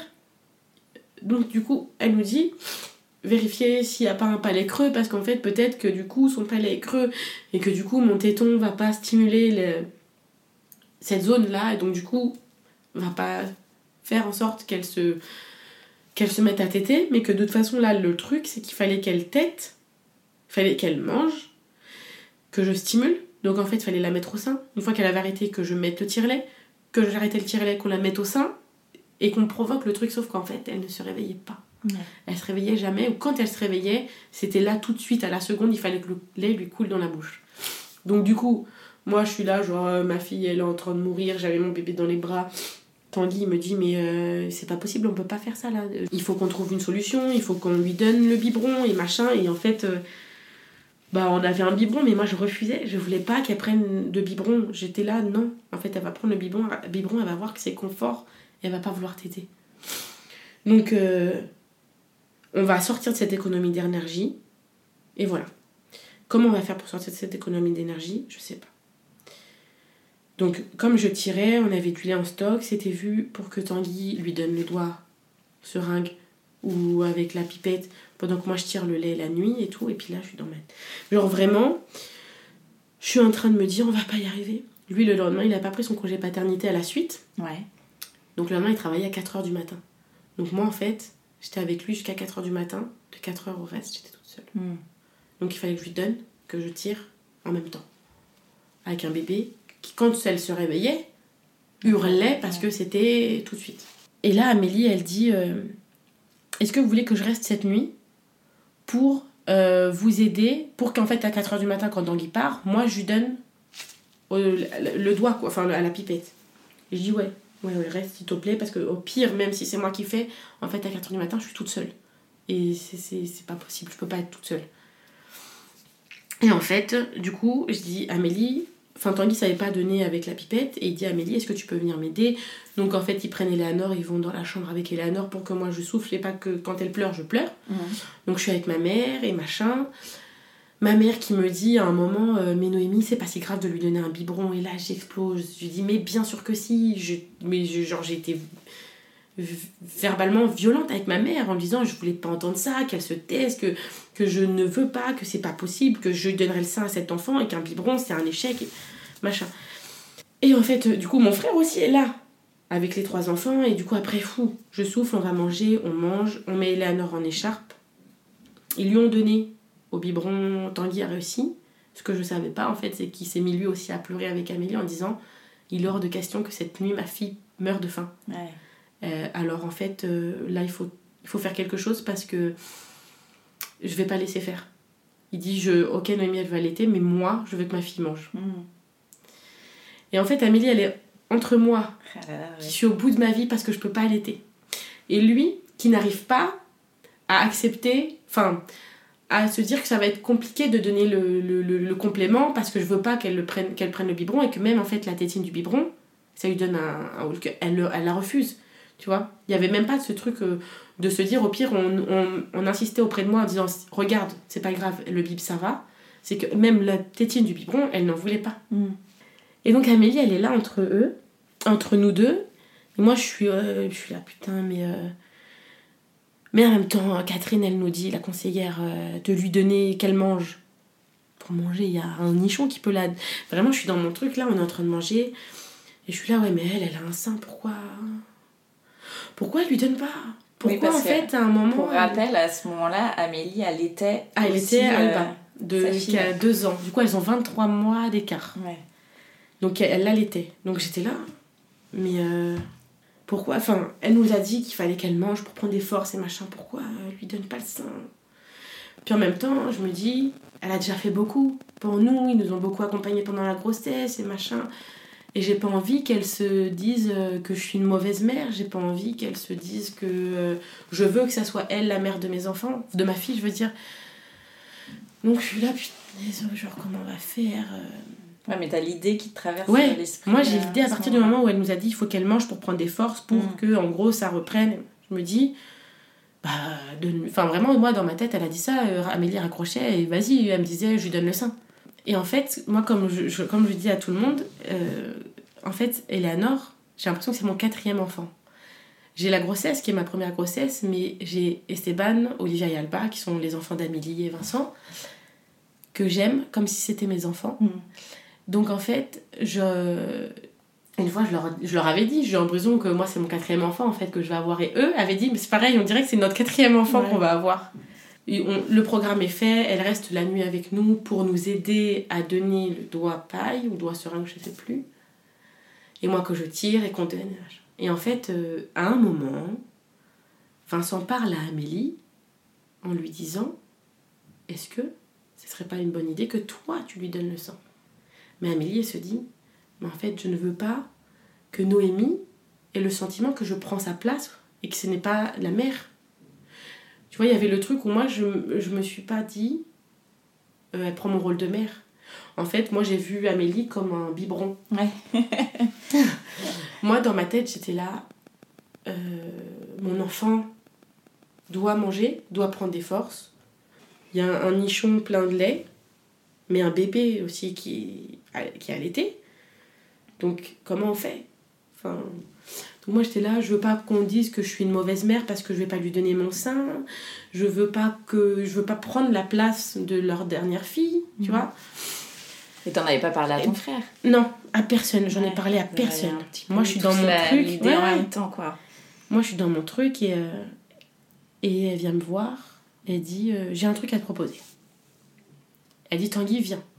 Déjà, quand elle nous avait dit qu'elle passait la nuit avec nous, genre, on s'est mis à pleurer, genre, Oh, c'est trop bien, ouais. et elle dit Est-ce que vous voulez que je lui donne le sein? Elle avait même pas fini sa phrase. J'ai dit oui. Et elle, elle me regarde.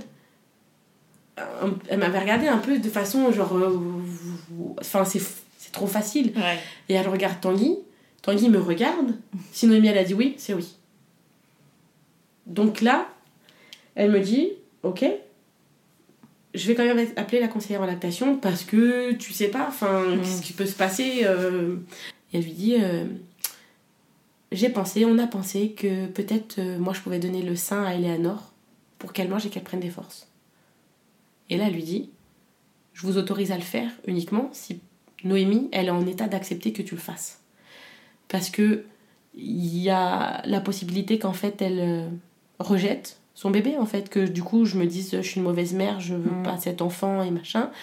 Il y a euh, que ça peut provoquer en moi euh, aussi une dépression dans le sens où je suis incapable et machin. Mais il y a aussi le truc de peut-être ça va marcher. Et là en fait elle lui dit, Eleanor veut pas du biberon, Noémie veut pas du biberon. Euh, si on n'allait pas, Noémie, ça va pas aller. Ouais. Et je l'entends, tu vois, mais j'accepte.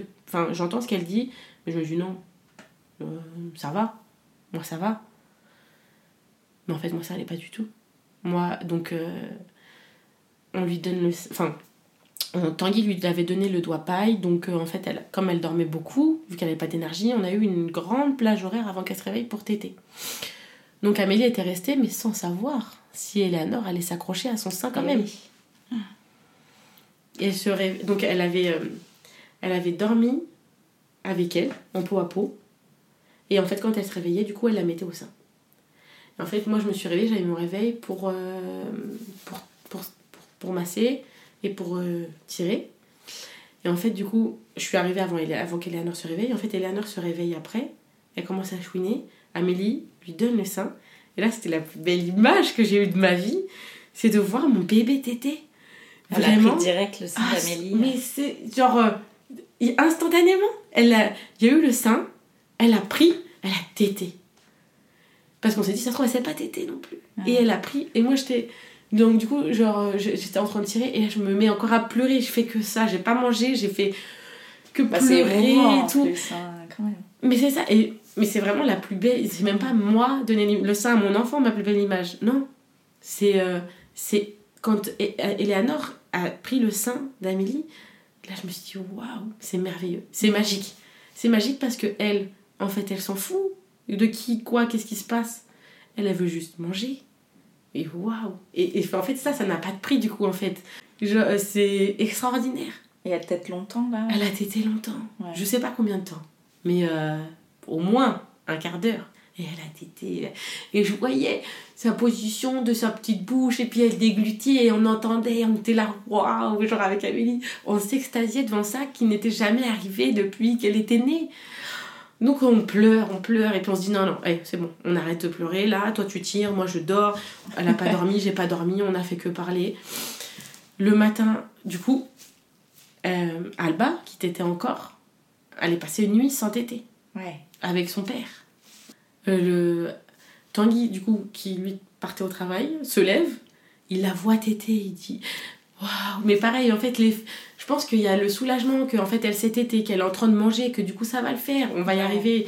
Moi je vais devoir stimuler et tout. Et en fait, le soulagement, te dire elle s'est tétée, il faut qu'on trouve des ajustements pour qu'elle tète avec moi, mais c'est futile. On s'en fout, ça viendra quand ça viendra, mais ça va venir. Elle sait le faire.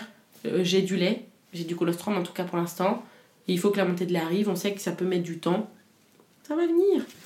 Soulagement de ouf. Mais Vincent nous envoie un message à 5h du matin, je crois. euh, Elle bat les crocs. Alba, elle en peut plus. Ouais. En fait, elle réclame Amélie, elle, euh, elle veut téter et elle se met dans des états de colère euh, hyper intenses et machin, faut qu'on rentre. Donc ça va, ils habitaient à ce moment-là à un quart d'heure de chez nous. Ok. On s'en va, euh, on arrive chez eux et à ce moment-là, je... c'est bizarre, hein, mais on rentre chez eux, en fait ils habitaient avant au septième étage. Et du coup ils avaient une vue de dingue et le matin quand le soleil se levait, c'était... euh, tout, tout était or chez eux. Et je me souviens, on rentre chez eux et en fait je vois ce truc-là. Et en fait je me suis sentie apaisée, je me suis dit c'est bon, il t'arrivera rien. Et la Nord elle a tété, t'as ton tire-lait, on va essayer de la mettre au sein. T'es bien là. Hmm. Genre, je me suis dit, En sécurité. ouais. c'est ça. Ouais. Genre, euh, je... Alba a vu Amélie, elle lui a sauté dessus, elles ont tété et machin. Et en fait, après, ils sont allés emmener les enfants à l'école. Moi, je suis restée avec Eleanor, mais j'étais là, genre, euh, oui, mais si elle veut téter, comment on fait? Et là, Amélie me dit, elle a, beaucoup... elle a tété, on a fait une dernière tétée avant de partir. Elle va dormir jusqu'à ce qu'on rentre. Parce qu'on sait encore qu'elle n'a pas encore les énergies. Tu vois, elle avait réessayé, du coup, le matin, le... quand on s'était réveillé, de stimuler les réflexes cardinaux qui ne bougeaient pas. Genre on l'a touchée à droite, elle bougeait pas, elle a touché rien, rien de tout ça ne marchait.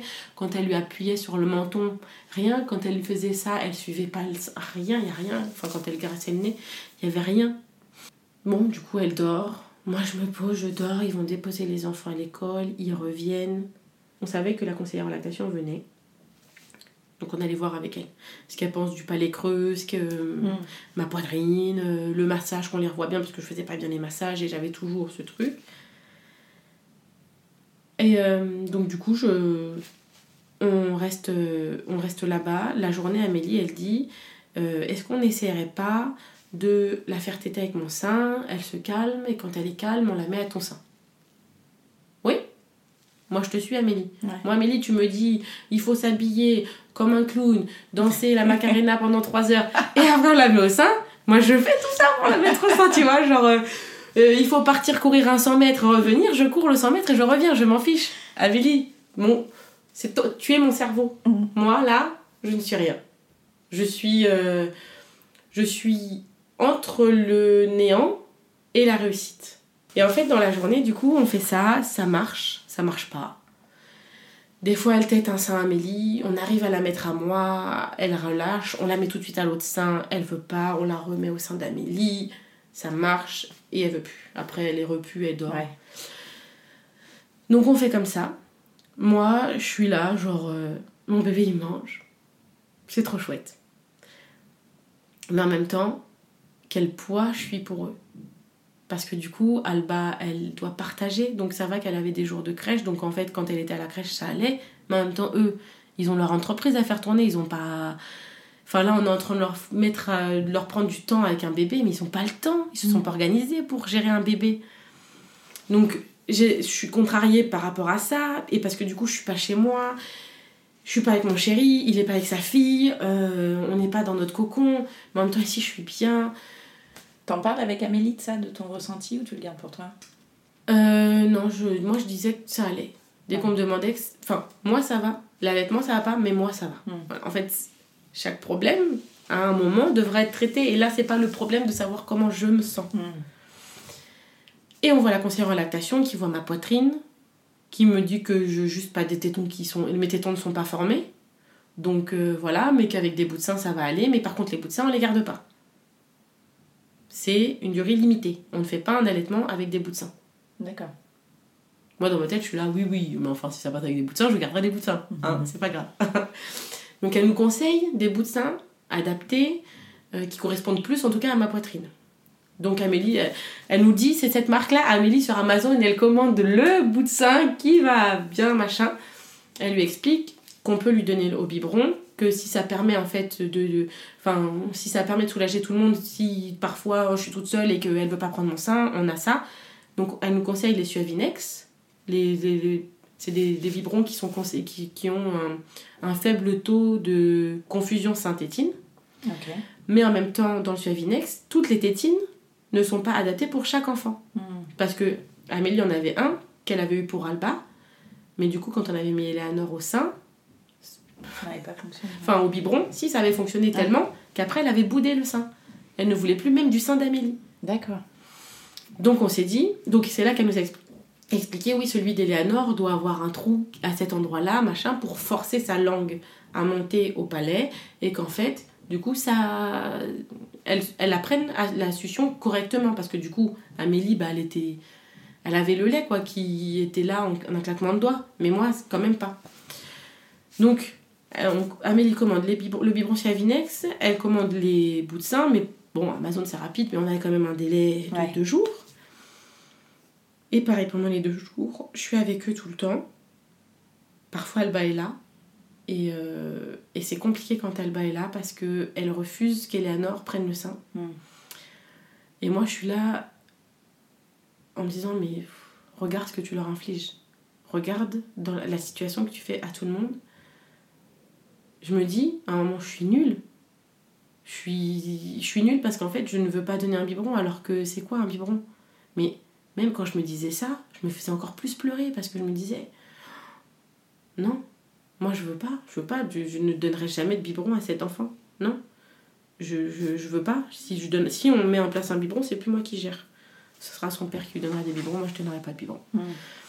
Et donc du coup, on négocie avec Alba parfois pour que elle laisse un sein, enfin qu'elle accepte qu'Eleanor finisse de téter parce que des fois elle arrivait en fin de téter quand on a vu qu'Alba commençait à être embêtée de ça, on essayait de se cacher Ouais. pour pas qu'Alba se rende compte. Donc euh, on a beaucoup regardé euh, la télé avec Alba. Alors c'est pas conseillé, mais c'est vrai que ça nous a sauvé de la Ouais. vie parce que bah, elle, est- elle, allait- elle avait deux ans, donc elle était, enfin elle allait avoir deux ans, donc elle était plus dans une demande de téter comme un nourrisson. Hmm. Mais en fait dès qu'Eleanor tétait, elle voulait téter. Bah oui. Donc des fois c'était, on, on- elle tétait avec Amélie, moi j'occupais Alba, et dès qu'en fait on voyait qu'Alba était concentrée, moi je venais, hop on ventousait, Alba tétait Amélie, et voilà, mais des fois ça ne marchait pas. Hmm. Et en même temps, Amélie avait des rendez-vous pro. Euh, donc euh, moi j'étais là un peu genre euh, mais tu peux pas m'abandonner. Moi j'ai besoin de toi. J'étais pas capable d'être sans Amélie. Ouais.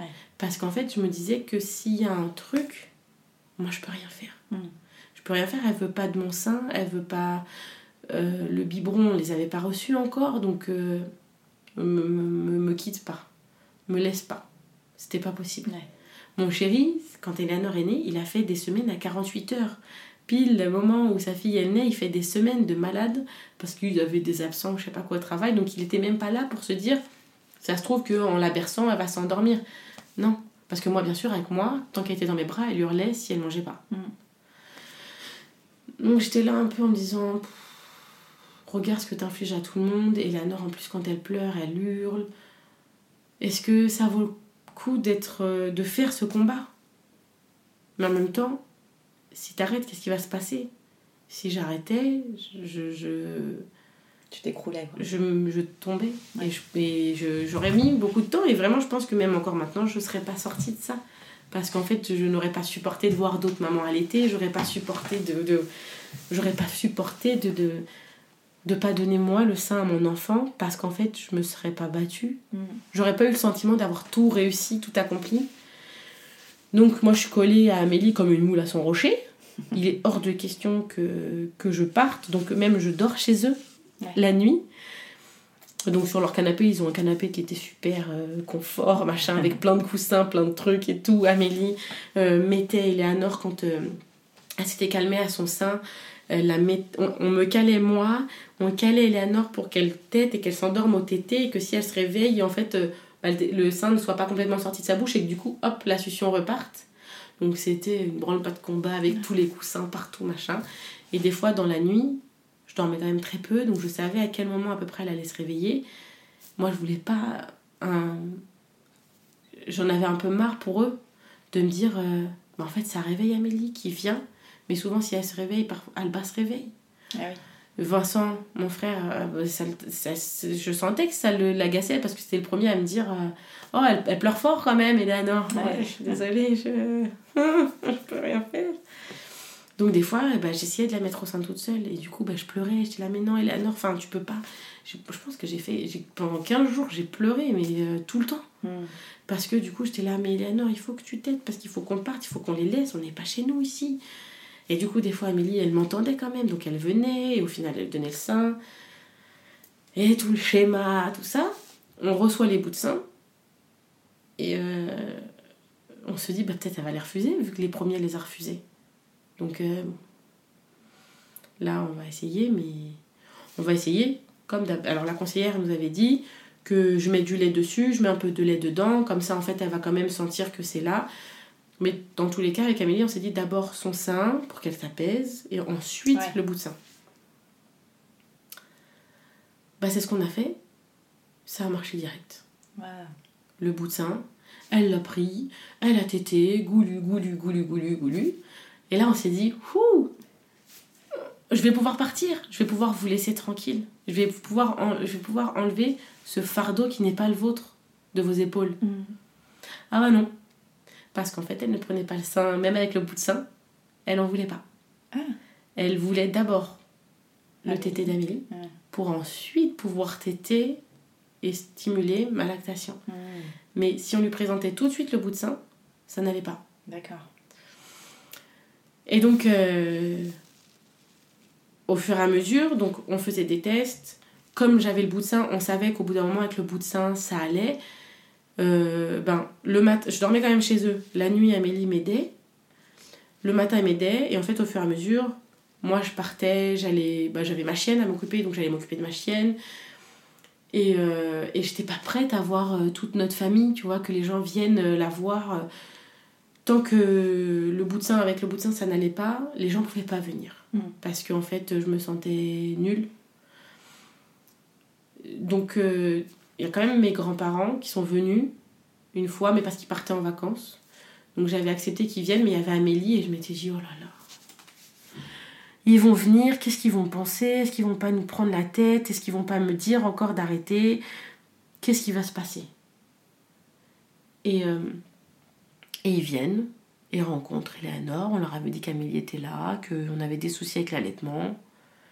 Et en fait, euh, ils ont rien dit. On leur a expliqué, mais parce qu'ils connaissent aussi notre conseillère en lactation, c'est la cousine de ma grand-mère. D'accord. Donc ils savent Hmm. que euh, elle est professionnelle, qu'elle ne, ne mettrait jamais une personne en difficulté. Donc euh, je pense que vu qu'elle, en gros, on avait son feu vert, pour eux, c'était nickel. Ouais. Ils ont rien dit et je me suis dit, en fait, euh, tu peux peut-être en parler aux autres que vous faites comme ça. Donc à un moment, je reprends mon téléphone et j'envoie un message sur le groupe de la famille en disant euh, Bon, on est rentré à la maison, l'allaitement c'est pas foufou, mais avec Amélie, on essaye de mettre des choses en place. Euh, on vous. On, on va bien. On reviendra au moment voulu. Je savais que bah, mon cousin est né le 7 juin. Enfin, Eleanor est née le même jour que mon cousin et je savais qu'on faisait son anniversaire euh, début juillet, donc euh, je savais qu'on allait les voir et j'avais un peu cette, cette date-là de me dire euh, début juillet, euh, je dois être sans Amélie. Je peux plus être avec Amélie parce que euh, c'est long pour elle, c'est long, c'est long pour tout le monde et bon, il faut qu'on qu'on prenne notre, notre envol quoi. Mais j'avais des nuits où en fait, quand Amélie lui donnait le sein, j'en voulais pas à Amélie de lui donner le sein, je m'en voulais à moi de pas réussir à lui donner le sein. Mm. Et en fait, il y a des nuits où, où je me disais, mais putain, mais c'est fatigant parce que j'ai l'impression de, de, jamais y arriver.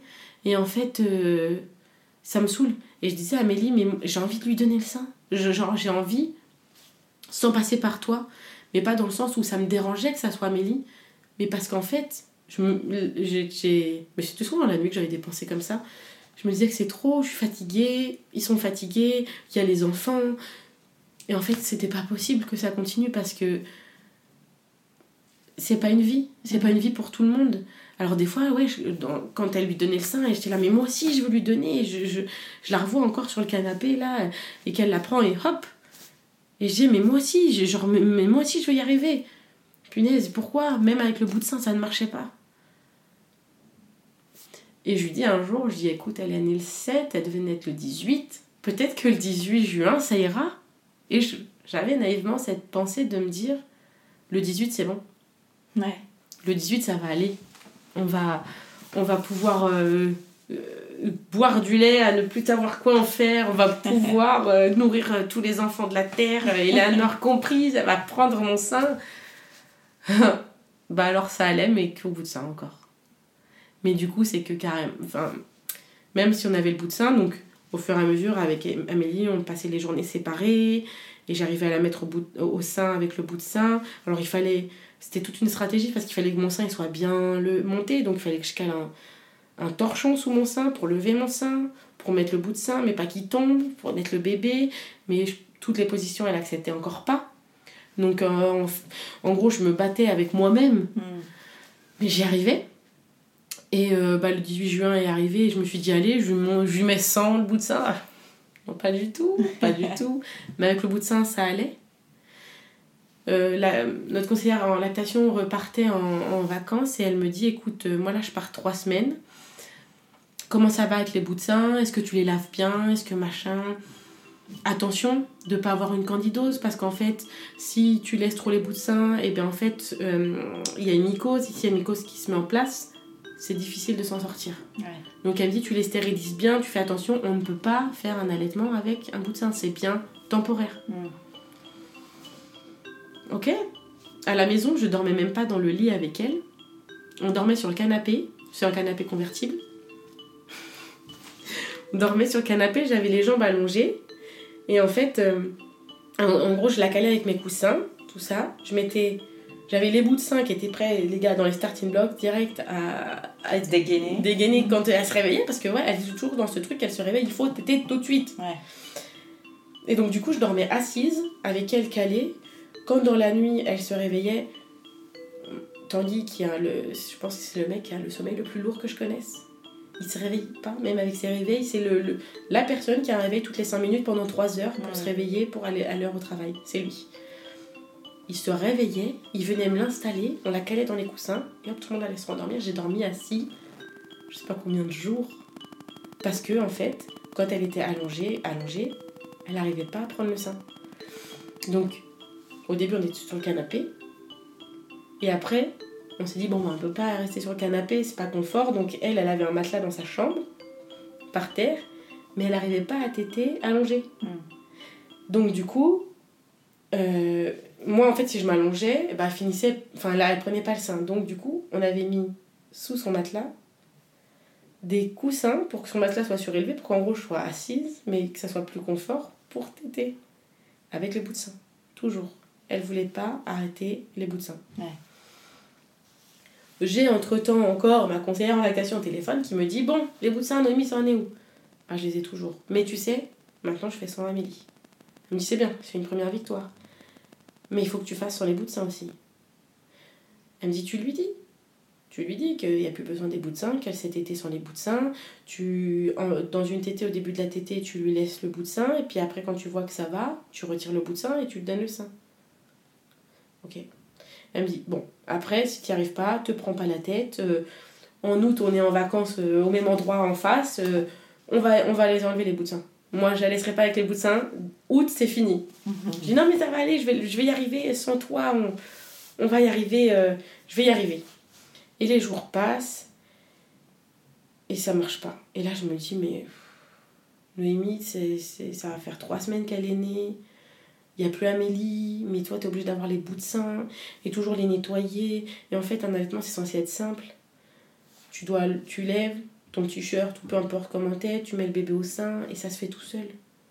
C'est pas une vie ça, de, de devoir mettre le bout de sein et tout ça, surtout qu'elle se lève en hurlant. Alors là, je me dis, mais c'est pas possible. Mais je veux pas donner de biberon. Et donc je lui dis, Eleanor, il faut arrêter les bouts de sein et machin. Et, et je lui parle. On me dit, il faut lui parler, je lui parle. Je retire les bouts de sein. Je retire les bouts de sein, elle hurle. Elle hurle, elle ne voulait jamais sans les bouts de sein. Mais en fait, c'est venu d'elle-même. Il y a une nuit. Donc mon coach Amélie était toujours au courant de tout ce qui se passait. et en fait, une nuit, je mets le bout de sein et là, elle prend le bout de sein et elle le recrache haut le cœur. Genre, c'est.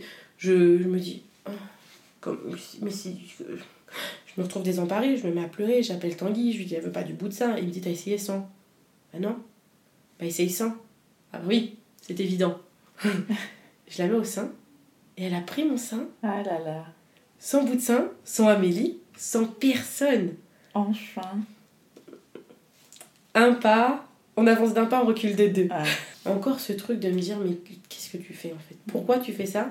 Est-ce que tu le fais pas égoïstement pour toi? Plus que toi pour ton bébé? Ouais. Une sorte d'acharnement. Mais c'est ça. Mm. Mais en fait, je, je, je- je- je m'excuse auprès d'Eleanor d'avoir fait tout ça, mais c'est que. Mais là, t'avais encore l'espoir du mois d'août avec. euh, ouais, je me suis dit, on va y arriver, on va y arriver. Et en fait, j'ai Amélie, je dis, bah, tu vois, on a fait une nuit sans tété. Mais c'est tout. Elle dit, c'est pas grave. On avance d'un pas, on recule de deux, mais on avance. Mm. Ok. Et en fait, arrive le 4 juillet, ouais, bah, tout le repas de famille. Et en fait, euh, donc tout le monde, ah, comment va Eleanor Donc elle est, sur le porte- elle est en écharpe avec moi, collée à moi, elle va que à moi. Si elle n'est pas avec moi, elle est avec son père. Si elle n'est pas avec son père, elle est avec Amélie. Et puis du coup, j'en parle et je dis oui, bah en fait, c'est un peu compliqué. Euh, ah bah oui, on s'est rendu compte euh, que ça va pas trop avec Eleanor. Je dis bah si ça va, mais on a fait un co-allaitement pour que Amélie, elle puisse donner le sein à Eleanor, pour qu'Eleanor, elle prenne des forces. Et je vois que certaines personnes, personnes qui sont chères à mon cœur de ma famille sont fermées Mm. à ça. Et je me dis putain, regarde ce que t'as fait en fait. Tu crées des problèmes là où il n'y en a pas parce que toi, t'as décidé que Amélie allait donner le sein à ta fille parce que toi, t'es pas capable. Que tout le monde aurait donné un biberon. Vraiment, genre, euh, tout le monde aurait donné le biberon. Enfin, pourquoi Pourquoi t'es pas capable? Et en fait, ce jour-là, elle a plus voulu du bout de sein. Ah ouais. Mais je me suis dit, tais-toi, dis rien. Il fallait quand même que je cale encore le sein, elle t'était pas dans n'importe quelle position. Il y avait toute cette contrainte-là. Mais il n'y avait pas le bout de sein. Mm. Je me dis, chut, dis rien à personne, on va voir. La journée, elle se passe. Je dis, attends, je dis, je sais pas utiliser les bouts de sein. Il dit, on verra comment ça se passe cette nuit. Oui. La nuit se passe, pas de bout de sein. J'envoie un message à Billy, je crois, le lendemain à 9h. Je dis, écoute, j'ai une super nouvelle. On a fait 24 heures sans bout de sein. Elle me dit, ah, ça déchire, c'est trop bien, c'est bon. Bon, on va pas créer trop victoire trop vite. Peut-être qu'elle va vouloir du bout de sein, tout ça, mais ça déchire. Regarde, Noémie, ça va faire un mois. Et ouais. je me dis, ouais, c'est vrai. Ça va faire un mois. Et en fait, je suis toute seule, je suis autonome. Et là, on est en train de dire au revoir au bout de sein. Et en fait, elle a plus voulu du bout de sein. Il n'y a pas eu une, un retour euh, au bout de Ah sein. C'était fini. Le Ah bout de sein, c'était fini. Elle était dans la position du machin, du truc, du bidule. On a vu, du coup, ostéo, chiro, tout le monde. Tout le monde, tous les gens qu'on pouvait voir pour qu'elle tète n'importe comment. Pour qu'elle se mette à téter dans toutes les positions. Et, euh, et ben ça s'est fait, en fait, à, à partir du moment où elle a plus eu de bout de sein.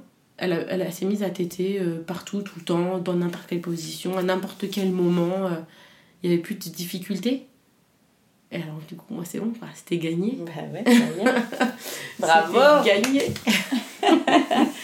T'as pas lâché, ça a été intense. Mais, Mais euh, c'est ça. Mais t'as réussi. Mais euh, ouais, on a mis un, un- mois, un mois à, le faire.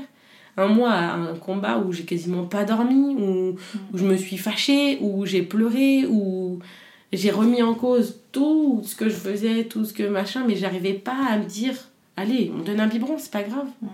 Non, j'y arrivais pas, c'était plus fort que moi, c'était impossible. Impossible. Et le 4 juillet, euh, elle a été toute seule, mon sein, comme une grande, comme une chef. Et là, ça fait deux ans qu'elle allait. ouais. Oui, c'est pour ça que j'arrêterai pas. Je, je vais pas arrêter. Euh, j'ai commencé une formation et euh, j'ai eu peur. J'ai eu peur, j'étais prête à me dire je fais pas la formation parce que je ne veux pas que l'allaitement se- s'arrête. Ouais. Parce que je suis pas prête encore quand même à que ça s'arrête. Et, euh, et en fait, beaucoup de préparation mentale. J'ai tiré mon lait. Elle avait. euh, elle était grande entre guillemets, elle mangeait, elle était diversifiée, donc dans tous les cas, elle ne manquait de rien, elle avait du lait, elle aurait un biberon. Mais j'ai beaucoup réfléchi avant de commencer cette formation à cause de ça, juste à cause de ça. Ouais. Et je me suis dit non, Noémie, tu peux pas passer à côté de ta vie pour un allaitement par contre. Et au final, après, en en parlant avec ma conseillère en lactation, en en parlant avec Amélie, en en parlant, on m'a dit c'est une, têteuse. Elle va téter et elle se rattrapera quand t'es pas là, quand tu vas revenir. Par contre, elle va pas te lâcher, ça va être intense. Mais j'aurais pu ne pas le faire à cause de ça. Ouais. Parce que je, je veux pas que ça s'arrête, parce que je suis pas encore prête à ce que ça s'arrête. Et peut-être que c'est égoïste. Je pense qu'il y a encore beaucoup de monde qui comprend pas. J'en ai pas parlé avec tout le monde, mais euh, je, je- je ne pleure plus en parlant de cette histoire depuis pas très longtemps. Ouais. Parce que, en fait. euh, Quand t'as pleuré, t'as l'air Oui. mais ça, ça, mais tu vois, de, de, de dire tout ce qui s'est passé, de, de, de parler de ce mois, en fait, où j'ai mis tout en place. Avant, j'étais incapable de pas pleurer, de pas dire sans pleurer qu'Amélie a donné le sein à Eleanor. C'était Ouais. pas possible. Mhm. Mais en fait, maintenant, je suis OK avec ça. Je... C'est notre histoire, c'est ce qui fait qu'on est nous. Et euh, je sais que ça a aidé plein de gens derrière, parce qu'on a reçu plein de témoignages de, de, de- d'histoires bien plus graves. Et donc je sais que probablement le jour où moi j'arrête, je vivrai aussi une dépression post-allaitement. Parce que même si des fois c'est contraignant, parce que du coup, maintenant qu'elle est grande, euh, ben, du coup, c'est difficile. Parce qu'elle veut téter des fois partout, voilà. En fait, c'est une téteuse de. Ouais. C'est Bah, une surtéteuse, ouais. hein. Ouais. et donc, du coup, maintenant, elle s'arrêtera jamais de téter, j'ai l'impression. Alors, des fois, je lui dis, on, on s'arrête. Eh ben non, on va pas s'arrêter. Donc, des fois, c'est un peu contraignant, mais en même temps, quand elle tète, bah, j'ai ce truc, l'ocytocine là qui arrive et je me dis, waouh. Ce qui s'est passé à la maternité avec cette sage-femme, ça, je, je l'ai toujours en travers de la gorge, j'ai pas digéré. En fait, il est toujours là en moi, il ressasse et je sais que s'il y aura un deuxième enfant, ce sera accouchement à domicile parce que je, je supporterai pas. Euh, mais ce qui m'a fait m'en sortir, je pense que c'est pas simplement d'avoir réussi à, à, à mettre en place l'allaitement et que ça se fasse tout seul.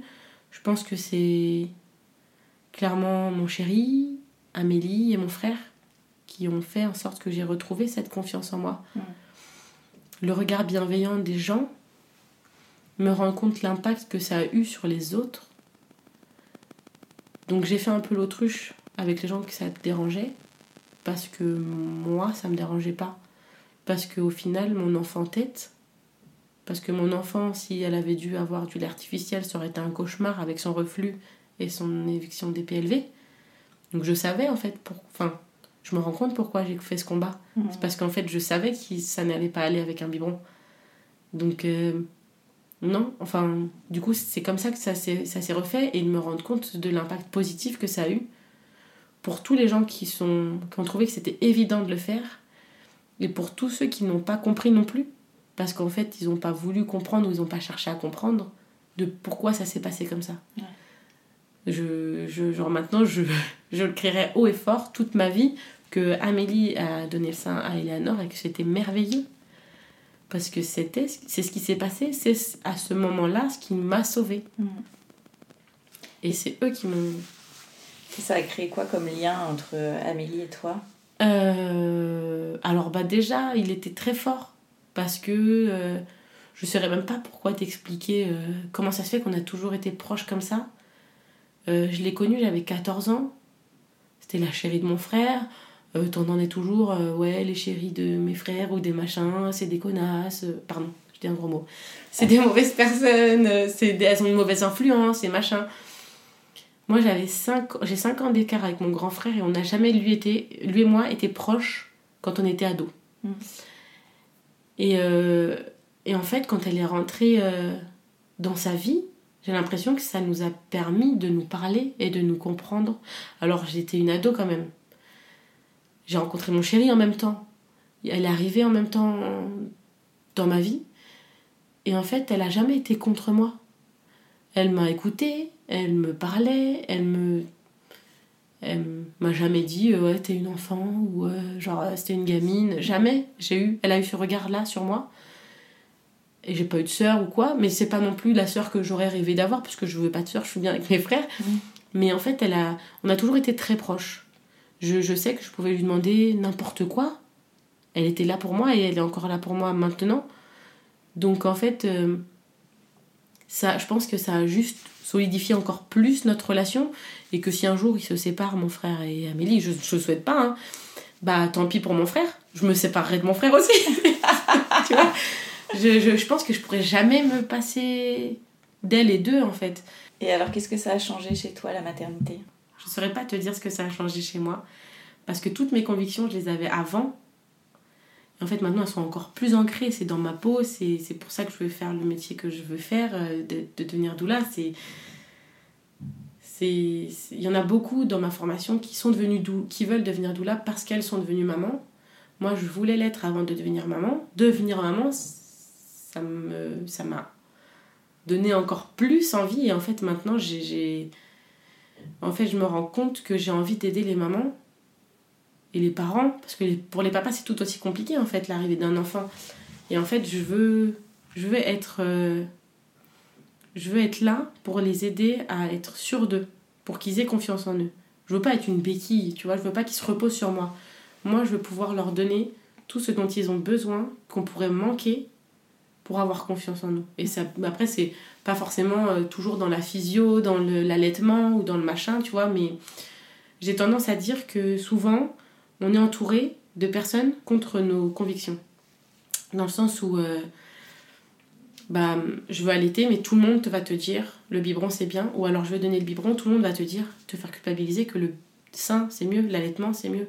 Tu veux porter, on va te dire mais dans une poussette, tu vas mettre dans une poussette, on va te dire pourquoi tu veux aller, tu veux pas porter. Et en fait, moi, je veux être cette personne qui va dire aux parents, tu veux mettre en poussette, tu veux prendre une poussette et pas porter, mais fais-le en fait. Mm parce que c'est ton choix, tu veux pas allaiter, eh ben c'est mieux de donner un biberon que de le sein avec rancœur. Moi qui me suis battue pour un allaitement. C'est ce que j'allais dire, en fait, tu voudrais être la, la femme qui rentre dans les chambres et qui soit pas le monstre et qui. qui... En fait, c'est ça, je veux rentrer et que les gens se sentent soulagés mm. quand j'arrive. De se dire, je veux pas allaiter, c'est ok, je veux allaiter, c'est ok, je veux. Euh, je veux que mon enfant dorme dans sa chambre et pas encore au dodo, bah c'est d'accord. Tu vois, même si c'est pas des choses que moi j'ai faites, euh, en fait, le parent en soi, il sait lui ce qu'il a envie de faire. Et je vais pas. Ça sert à rien d'aller contre lui. C'est plus important de l'écouter. Et pourquoi il veut faire ces choix-là mm. Parce que peut-être qu'au début, il voudra pas que le bébé dorme avec lui ou il voudra pas allaiter. Et au final, en posant les questions, en expliquant bien les choses, son regard va changer. Donc je veux pas influencer, mais en fait je veux qu'il ait toutes les données dont il a besoin pour faire son choix en pleine conscience et pas par l'influence de machin bidule chouette. Moi je veux, je veux aider à, à, faire gagner confiance aux parents. Merci beaucoup Noémie. De rien. Un grand merci d'avoir écouté le tourbillon et si cet épisode vous a plu, n'hésitez pas à mettre un avis sur votre application podcast et à en parler autour de vous. Cela m'aidera beaucoup.